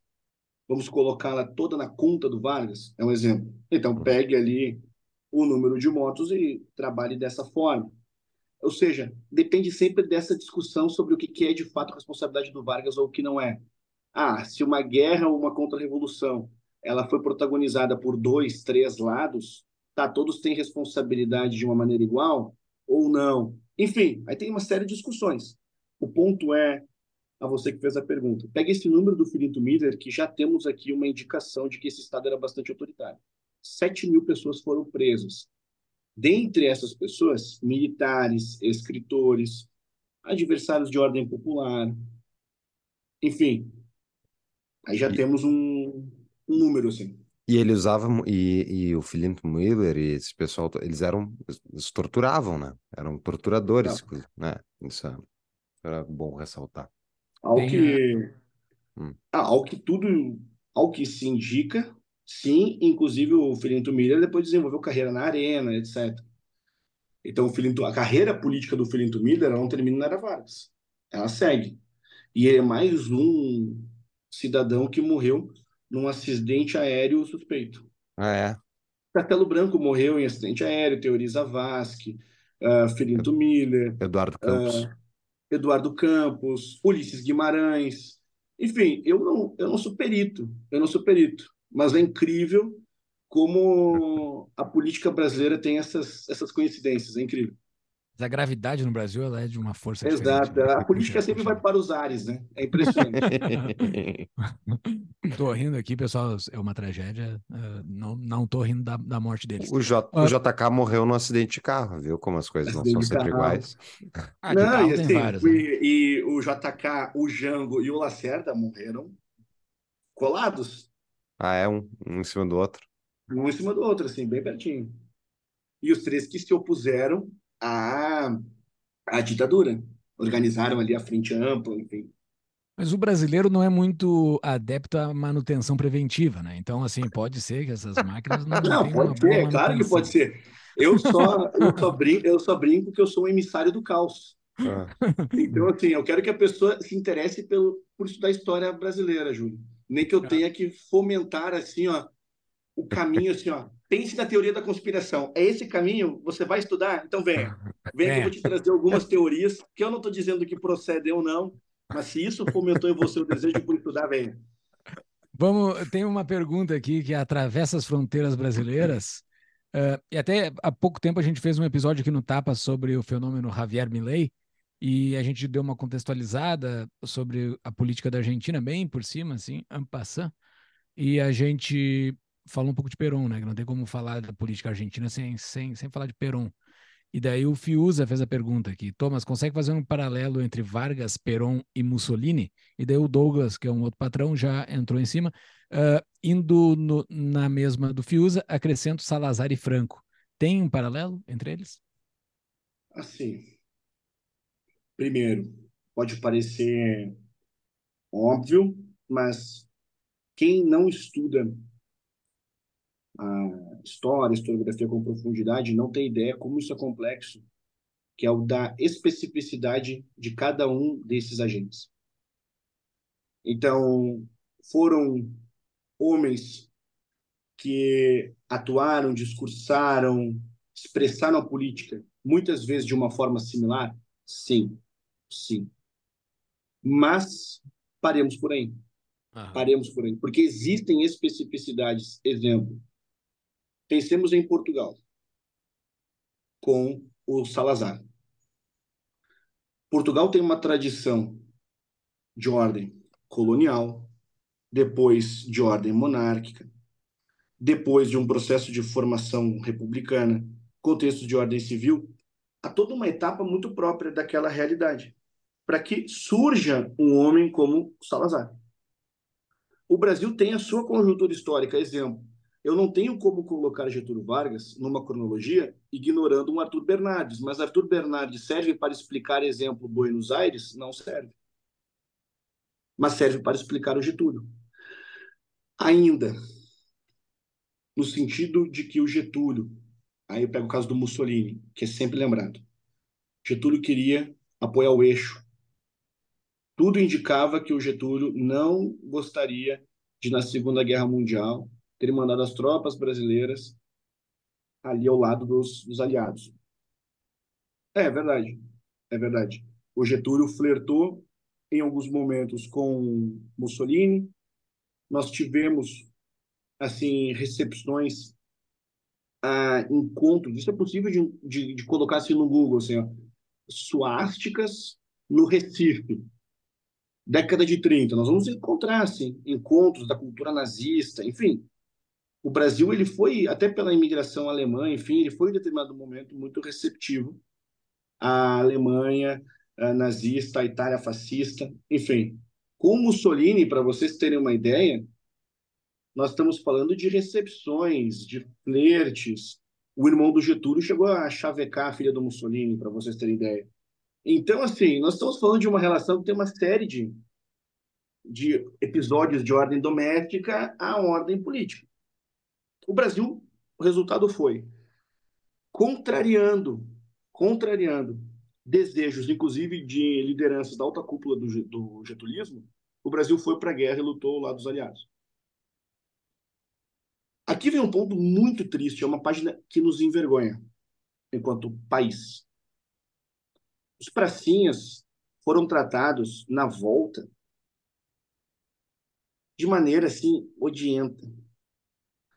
Muitos pracinhas não podiam ostentar as suas medalhas públicas, que a polícia mandava re recolher. O Getúlio não queria que os pracinhas de fato ganhassem muito prestígio político. Se nós perguntássemos aqui, ah, o Castelo Branco, ele é um herói, herói brasileiro na Segunda Guerra Mundial. É um exemplo. O Mascarenhas de Moraes, herói brasileiro. E ecoa na sociedade. Não. Eu não fazia não, ideia. Nós não temos, Exato, nós não temos nem a memória militar. Estamos falando de homens que foram para. Antifascista de fato. Eles foram antifascistas. Exatamente. Exatamente. E a imprensa ficava dizendo, eu amo essa história, aqui bem resumida. A imprensa ficava dizendo, né? Imprensa sendo imprensa, né? Dizendo assim: ah, é porque o exército brasileiro vai fazer o quê? Vai fazer o quê na Segunda Guerra? O que, o exército brasileiro vai poder entregar, vai poder agregar? É mais fácil uma cobra fumar do que o exército brasileiro fazer alguma coisa que presta. Aí nós estamos falando de uma linha de homens com uma antifragilidade no talo. Ah, então é mais fácil a cobra fumar? Aí o que aconteceu, meus queridos? Qual é o símbolo da FEB? Aí os canhões brasileiros ali, ó, a cobra vai fumar. O Brasil foi para a guerra e atuou de uma maneira digna. E o, por mais assim que é, o, assim, homens como um Castelo Branco tenham, tenham tantas complexidades, ele é herói militar. Assim como o Deodoro da Fonseca é herói militar na Guerra do Paraguai, tomou um tiro na bacia e seguiu em combate. Então, como militares, o Brasil tem, até nesses homens que politicamente foram péssimos políticos, mas como militares, heróis. E os monumentos aos pracinhas, a evocação aos pracinhas, do Getúlio fez questão de fazer com que desaparecesse. Ele fez questão disso. Tem episódios de pracinhas que chegaram a mendigar. A mendigar. Isso é muito triste. Isso realmente é muito triste, muito triste. Então, isso também desgastou a imagem do, do Getúlio no pós, pós Segunda Guerra, o que facilitou com que ele saísse do poder. Tem, tem vídeos muito bons para entender a tomada do Monte Castelo, que é um negócio sensacional que os brasileiros fizeram.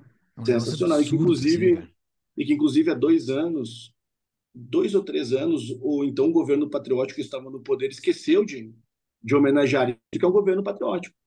Então, esqueceu de homenagear.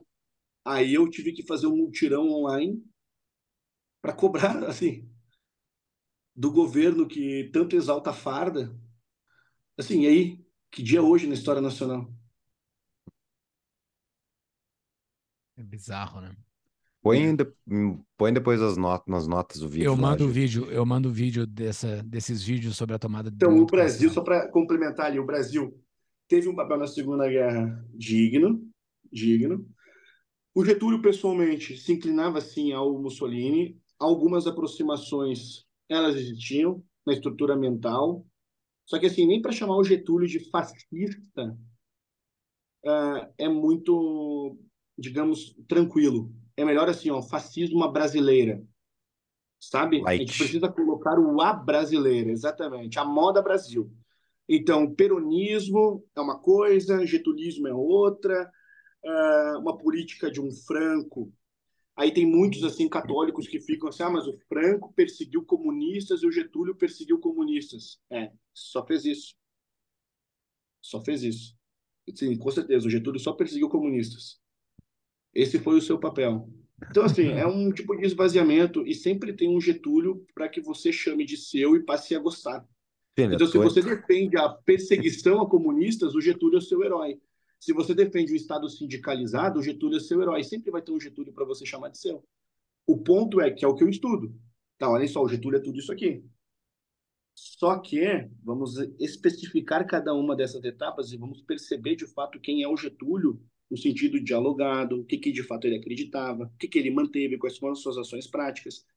Enfim, então cada um desses esses líderes políticos, precisa da sua contextualização. Isso Lira Neto até é bastante feliz para voltar aqui a mencioná-lo, quando ele tenta afastar essa linha de uma similaridade entre um Perón e um Vargas, uhum. como se muitas vezes representasse a mesma coisa no contexto de América Latina, e não é bem assim. No, pergunta do Souza. No Brasil de hoje, quem pior representa o varguismo? o pior ele quis fazer um trocadilho, né? Quem melhor representa, é. porque seria pior. Exato. Olha, grande pergunta. E realmente, realmente tem, tem uma parcela de, de bolsonaristas que são getulistas e nem sabem, e tem uma parcela de, de lulistas que são getulistas e nem sabem. Então, depende sempre do ângulo. Do ângulo. É a teoria então, da exemplo, ferradura, se pra, né? Se para você, exatamente, pô. Se para você assim, ó, é pior, o que, que para você é pior? É um estado sindical ou um estado que usa o patriotismo para justificar, por exemplo, uma ditadura patriótica? Você escolhe algo e você vai estabelecer ali o que é pior para você. O ponto é, o Getúlio não é um símbolo de democrata, não é um símbolo de democrata. O Getúlio eu mencionei aqui na conversa, ele foi apoiado por extremos. Ele conseguiu, de fato, ser alguém assim, no sentido de apoio da apresentação política hermético, bastante híbrido. E quem representa melhor o varguismo hoje, assim, no sentido de uma presença política ruim? Olha, o Lula, porque está no poder, em certos recortes, o Lula é uma continuidade, sim, do, do Brasil de Vargas. Bolsonaro, quando esteve no poder, também. Então, sempre tem um Getúlio para chamar de seu. O que, que, está na lápide lá do Júlio de Castilhos? Que né, a realidade é sempre governada por aqueles que já morreram, né? né? O mundo será governado cada vez mais pelos mortos, né? E o Brasil é um Brasil governado pelo, pelo Getúlio. Então, é difícil. Qual foi, exemplo, né? pensamos, pensemos aqui no MEC.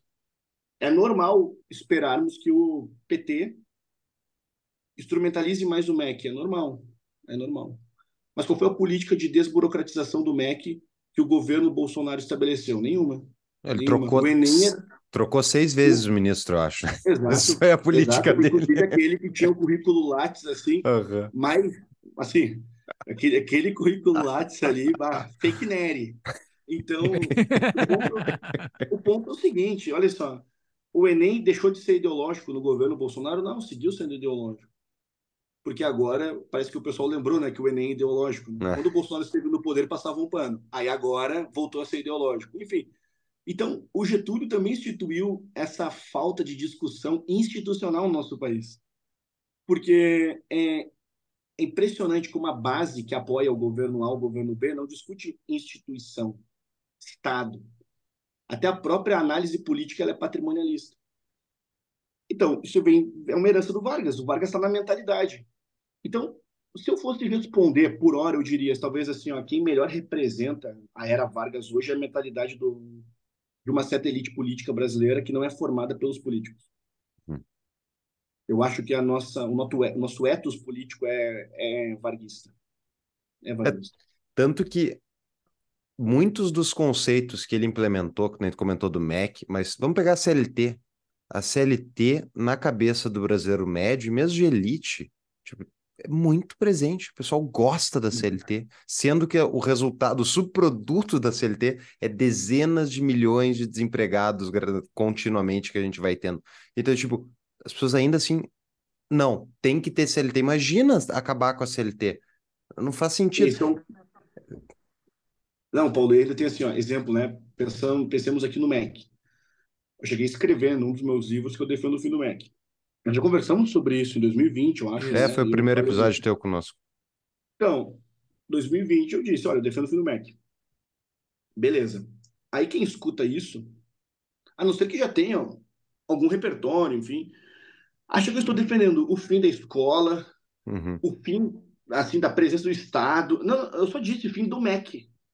Eu não abri aqui uma discussão maior. Eu só disse esse aparelho de Estado, que foi inspirado, sim, na Itália fascista, isso aqui não dá. Isso aqui é ruim. Isso aqui foi formado numa ditadura, foi feito para modelar consciências. Isso aqui é totalitário. Então, o Getúlio está presente, vai falar de CLT, vai falar de MEC, onde você tenta diminuir o aparelho varguista e a recepção do seu interlocutor é de que, não, mas veja só, você quer acabar com isso, isso aqui foi um avanço social. Avanço social, isso aqui, olha, o Brasil que tinha trabalho escravo, aí tem agora uma CLT, eu digo, olha, naquele período, naquele período eu consigo entender, mas nós já temos quase um século de CLT. Então, eu quero justamente achar formas de qualificar a nossa população. E com uma experiência de quase um século, não dá para fazer uma, uma autocrítica? não, não entenderam que não funcionou? Como assim, entendeu? É justamente, eu estou orando para o povo. Se, se o ser humano precisa de uma autocrítica, né? Então, sendo um Estado, sendo um país formado por seres humanos, não é possível estabelecer aqui uma autocrítica, uma reflexão mínima. Boa. Cara, tem uma, tem uma pergunta de patrão que são duas, mas é o sentido é uma só. O Antônio Luiz Calmon Filho pergunta: Getúlio Vargas foi o mais cruel ditador que o Brasil já teve? E por que isso jamais foi ensinado nas escolas? Mais ou menos que a gente conversou, mas sobre o ser o pior. E o, e o Rodrigo Litt perguntou: Getúlio foi o pior presidente da República do Brasil? Sim, sim. Pelo menos Sim, segundo sim. os meus critérios. Assim, eu acho o Getúlio um tirano, um, assim, administrou um Estado que foi sim um Estado fascínora. Eu coloco o Getúlio nessa categoria. Acho o Getúlio um homem cruel, aparelhou o Estado de uma forma cruel. Os episódios se somam pra, para diferentes ângulos. E gera resultado ruim até hoje, né? Impressionante. Aí, sobre, exato, aí vamos analisar assim, ah, o pior presidente da história do Brasil.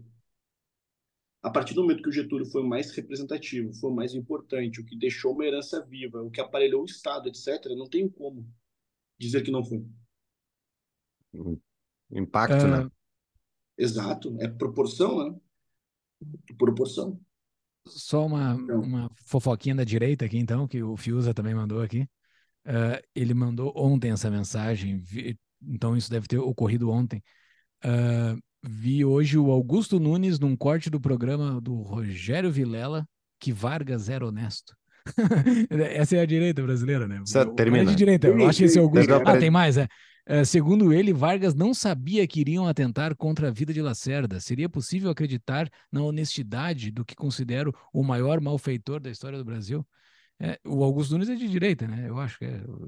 Nunca mais vi ele. É por isso que eu, eu enfatizo muito, né? Eu nunca perdoarei esquerda por me obrigar a ser de direita. Não, é, isso, isso, isso é terrível. Isso é terrível. Conhece Tem que aquele votar no poema- Bolsonaro aquele foi terrível. poema né? maravilhoso, maravilhoso do Tisperito. Ah. Teria sido melhor ver o filme do Pelé. Ô, Júlio, Cara, eu poderia ter ficado sem essa. Essa aí é, né, assim, não me surpreende, não me surpreende. É. Ah, que coisa terrível, né? Olha, o, para quem não, quem gosta do Augusto Nunes, eu recomendo que vocês vejam aquela vez que ele discute com o Glenn Greenwald e acaba, acaba em soco. E ele, ele insinua que o Glenn Greenwald não é bom pai porque ele viaja muito e que as crianças do Glenn Greenwald têm que ser retiradas. Eu fiquei pensando, como homossexual, eu fiquei pensando, será que se fosse um cara heterossexual ele falaria isso? Tipo, que tipo de comentário, sabe? Isso mostra a índole da pessoa. Mas enfim, É, mas é aquilo. E não, e Paulo, só um, um adendo, tá? O Augusto Nunes, ele tem estudos sobre o Samuel Weiner, que Hum. foi o jornalista pago pelo próprio Getúlio. O Augusto Nunes é um confesso admirador do Samuel Weiner. Então, assim, existe uma, uma relação com o estudo da história, que é um princípio quase que médico. Você não pode se apegar muito ao seu objeto. Você não pode se apegar muito ao seu paciente, porque talvez ele não sobreviva à cirurgia. Então você precisa ser técnico, entregar assim o, o apego humanizado, etc. Mas se você for desenvolver uma base sentimental por cada tema que eu estudo em matéria de história, imagine, com uma sucessão de traições, decepções, etc, etc, eu já teria pulado da janela. uhum, Então, o caso do Augusto Nunes, que eu não vi essa, essa manifestação, porque sabendo dela agora, mas não me surpreende, que aí a gente chega nessa, nessa situação assim, Getúlio Vargas é um tema profundamente mal discutido, o Lira Neto, vamos voltar lá para o início da conversa, o Lira Neto coloca isso aqui no livro dele, que não é um livro desconhecido, etc., e chega e chama o Getúlio de honesto, sendo que o Getúlio ajudou a cobertar o crime cometido pelo irmão. Então, se esse é o parâmetro de honestidade do Augusto Nunes, é bem diferente do meu. Se Augusto Nunes fala sobre temas que ele não estudou, eu não sou assim. Então, a gente precisa ter um pouco de critério quando a gente abre a nossa boca, né? Thomas, chegamos ao fim, porque já está aqui falando, a gente poderia falar mil horas, mas pessoal, acompanha o Thomas aí nas redes sociais, ele vai dar o arroba, ele é muito interessante seguir e ele abre esses cursos que ele não deixa à venda depois, então fica atento para quando ele botar à venda o curso. Mas, Thomas, eu gostaria, por favor, que tu nos desse dica de livro, considerações finais e dá o teu arroba caso alguém não te siga ainda, por favor.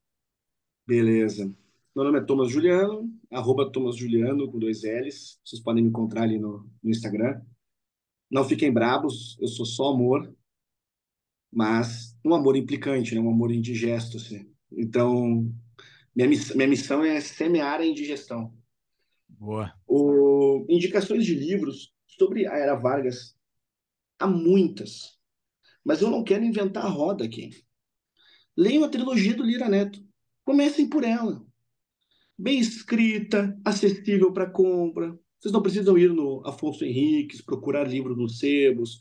Vocês não precisam uh, ler os diários de Getúlio Vargas. Não por hora. Se vocês nunca leram nada, nada sobre o Vargas, num sentido assim mais uh, cronológico, onde nasceu, como era seu pai, como era sua mãe, enfim, Lira Neto.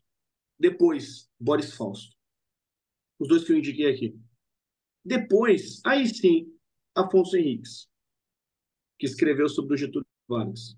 Nisso, nós já estamos falando de quase 10 livros. Já é um bom, um bom cenário. Com mais 40, vocês já podem ter opinião sobre Vargas. Então é o caminho, é o caminho. Para quem ainda não conhece o Thomas Juliano, ele ficou famoso nacionalmente por ser o, o patriota que se abraçou na frente do caminhão. Sigam ele no Instagram que vocês vão saber do que eu tô falando. eu, sou... eu também sou um patriota, Júlio. Exato, exato. Eu, eu também sou um patriota. Aquele teu vídeo ficou muito bom, cara. Vamos botar nas notas. é, é. E ainda sou o, o sujeito que teve o curso recomendado pelo Kid Bengala. Ah, é? Esse é o momento. Eu, vim, eu, vim pra, eu, vim, eu vim pra fuder com tudo. e tu leva o pendrive para denunciar as pendrive, pessoas. Né? Pendrive patriótico. Pendrive patriótico. Pendrive é. patriótico, porque eu tenho a missão, né, de lembrar de tempos em tempos do pendrive patriótico. É um vexame, né? É um vexame. É. Mas agora nós mandamos uma comitiva ali com Magno Malta, Eduardo Bolsonaro e outros. Estão ali nossos diplomatas. Na OEA lá, OEA é muito importante. Em algum momento da história nós tivemos Barão do Rio Branco, Graça Aranha, Joaquim Nabuco, Oliveira Lima. Hoje nós temos Magno Malta.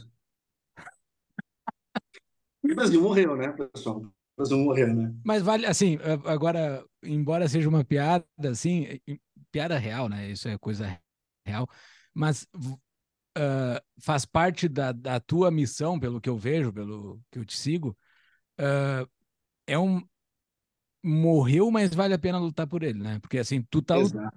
lutando por ele, né? Tu tá brigando. Eu mesmo fora aqui, eu, eu, eu é, dá muita uma conexão com o Brasil, assim. Esse ano eu tô dedicado a entender a brasilidade. Eu li um monte de conto do Machado de Assis, agora eu tô lendo um monte de conto do, do Nelson Rodrigues para entender, assim, porque a gente se entende, assim, e é difícil, não se comunica com quem está de fora, assim, se comunica com quem é brasileiro, a gente tem esse nosso jeitão. Vale a pena brigar por ele, né? Leia, leia Europeias também, do Monteiro Lobato. Ah, Brasil, Brasil é um país de jecas.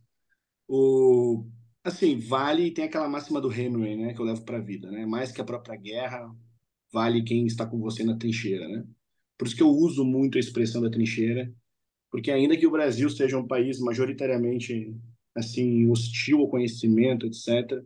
Pelo menos no meu espaço, eu quero estudar o Getúlio Vargas com honestidade intelectual, dando a ele o direito de voz, de defesa, de perspectivas, etc. Assim como eu quero ter o meu direito de poder estabelecer as minhas conclusões a partir de tudo que li. Então, enquanto professor, eu advogo muito pelo espaço da trincheira, ou seja, o Brasil pode ser maluco, mas eu quero ter um espaço de sanidade. Então, enquanto no Brasil tem gente se pendurando em caminhão, tem beleza, tudo bem, deixemos assim essa loucura e vamos aqui estabelecer alguma razoabilidade. É o que eu falo assim. Por isso que eu brinco que a minha sala de aula é um hospital. É um hospital. Você precisa entrar para receber o seu tratamento, mas hum. entre no hospital. Porque é doentio, né? É um espaço difícil, perturbador.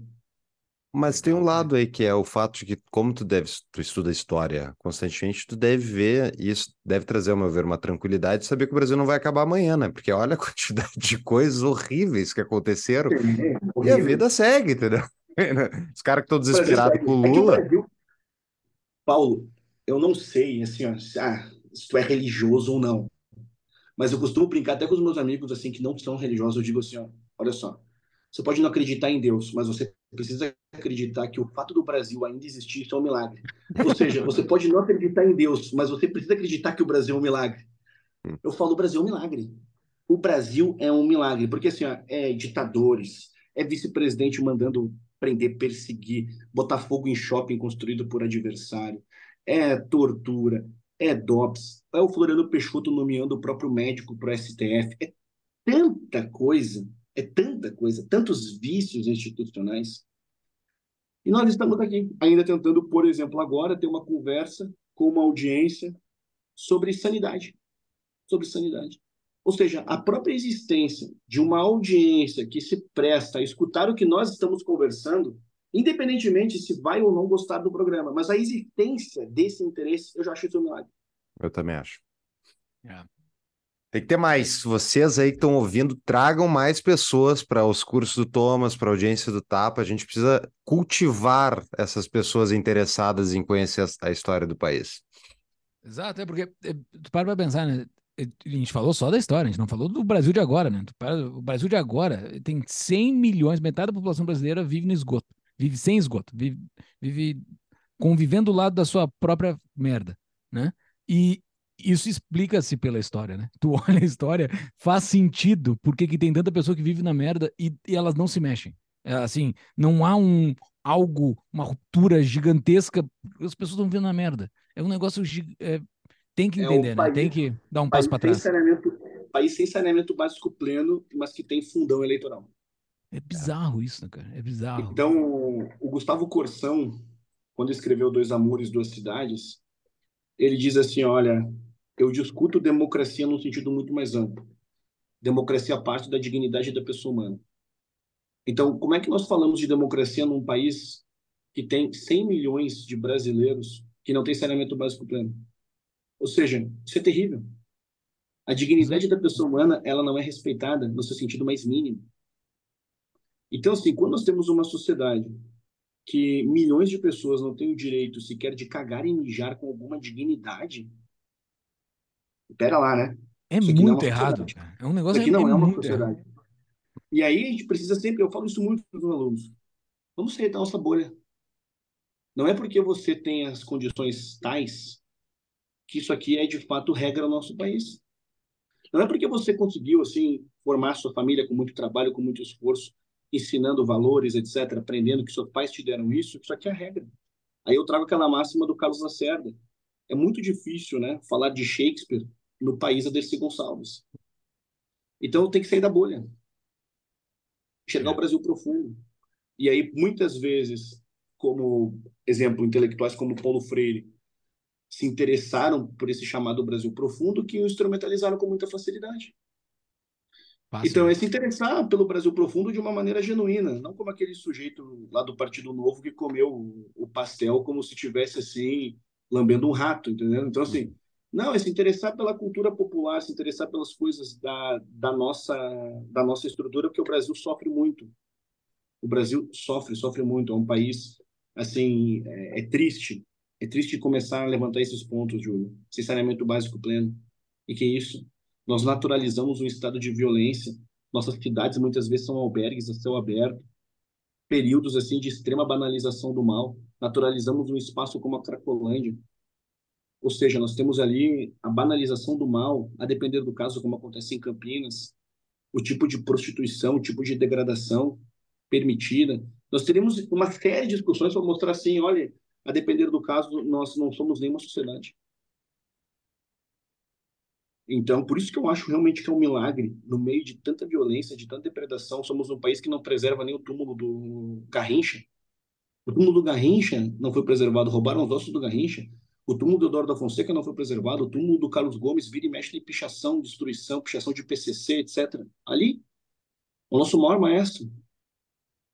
Então, faleceu agora o José Murilo de Carvalho. Aí o Ministério da Cultura, que segundo muitos dizem, a cultura voltou para o Brasil, não reconheceram que o José Murilo de Carvalho faleceu, um dos melhores historiadores que tivemos. Aí tive que botar uma pressão pública para fazer esse tipo de movimento. Aí botaram uma nota discreta. Mas isso é uma vergonha. Há bem pouco tempo atrás, o túmulo do Machado de Assis não estava nem preservado. Então, nós vamos começar a levantar uma série de situações, é do saneamento básico, a memória histórica, enfim, nós não somos uma sociedade dependendo do ângulo. Por isso que é, de fato, um milagre, se pequena, gigantesca, média, não importa, mas que exista uma audiência interessada em escutar o que eu tenho para ensinar, escutar aquilo que vocês estão transmitindo, poxa, isso já é assim, ó, muito na contramão, muito na contramão. Por isso que eu pego aquela máxima lá do, do Olavo, quando ele dizia, ah, eu vim para fuder com tudo, assim. Então, isso aí é maravilhoso, porque assim, o Brasil já está uma, tá uma situação que, se você olha de uma forma mais ampla, uma forma maior, é Getúlio Vargas, o nosso pior ditador, insensado em, em praças, etc., espaço, uma banalização disso. Uma banalização disso. Nós estamos falando de um homem que mandou, exemplo, uma mulher grávida para um campo de concentração e ele é tratado como herói da pátria. Então, isso aí isso é lamentável. Isso aí é lamentável. Impressionante, né? Impressionante. Então, é um país que banaliza o mal, o saneamento básico a, ao incensamento que o Getúlio recebe. Mas, isso aí. Tem razões para otimismo, Thomas. Tuas aulas e todo esse trabalho que temos feito, vários, não só a gente, aqui, muita gente, para tentar acordar o brasileiro médio. A elite, na verdade, né? O brasileiro médio, coitado, tá mais difícil ainda. Mas a elite brasileira dá uma acordada, acordada para a responsabilidade de tentar construir um país diferente. E assim seguimos. Thomas, muito obrigado. Olha, mais uma aula. Uh, adoro que tu contextualiza a época, não só explica os atos que eles fizeram, mas é, foi que nem o episódio de 64. Quem não ouviu, pode seguir ouvindo aí depois do episódio do Thomas 64, vai estar nas notas do episódio. E até a próxima, Temos um Thomas. episódio sobre saneamento básico. né? Que a gente destrincha o saneamento básico, porque a nossa audiência aqui, classe média, classe média alta, não faz a mínima ideia do que está acontecendo com esses 100 milhões de brasileiros que estão na merda, literalmente. Então a gente, a gente destrincha bem isso para a gente sentir e entender, que nem o Thomas falou, né? A gente tem que mergulhar nisso, né? Existe um problemão no Brasil. Vários problemões, né? É isso, Thomas. Sem palavras, meu velho, muito obrigado. E até uma próxima. Valeu, valeu, pessoal. Foi um prazer. Valeu.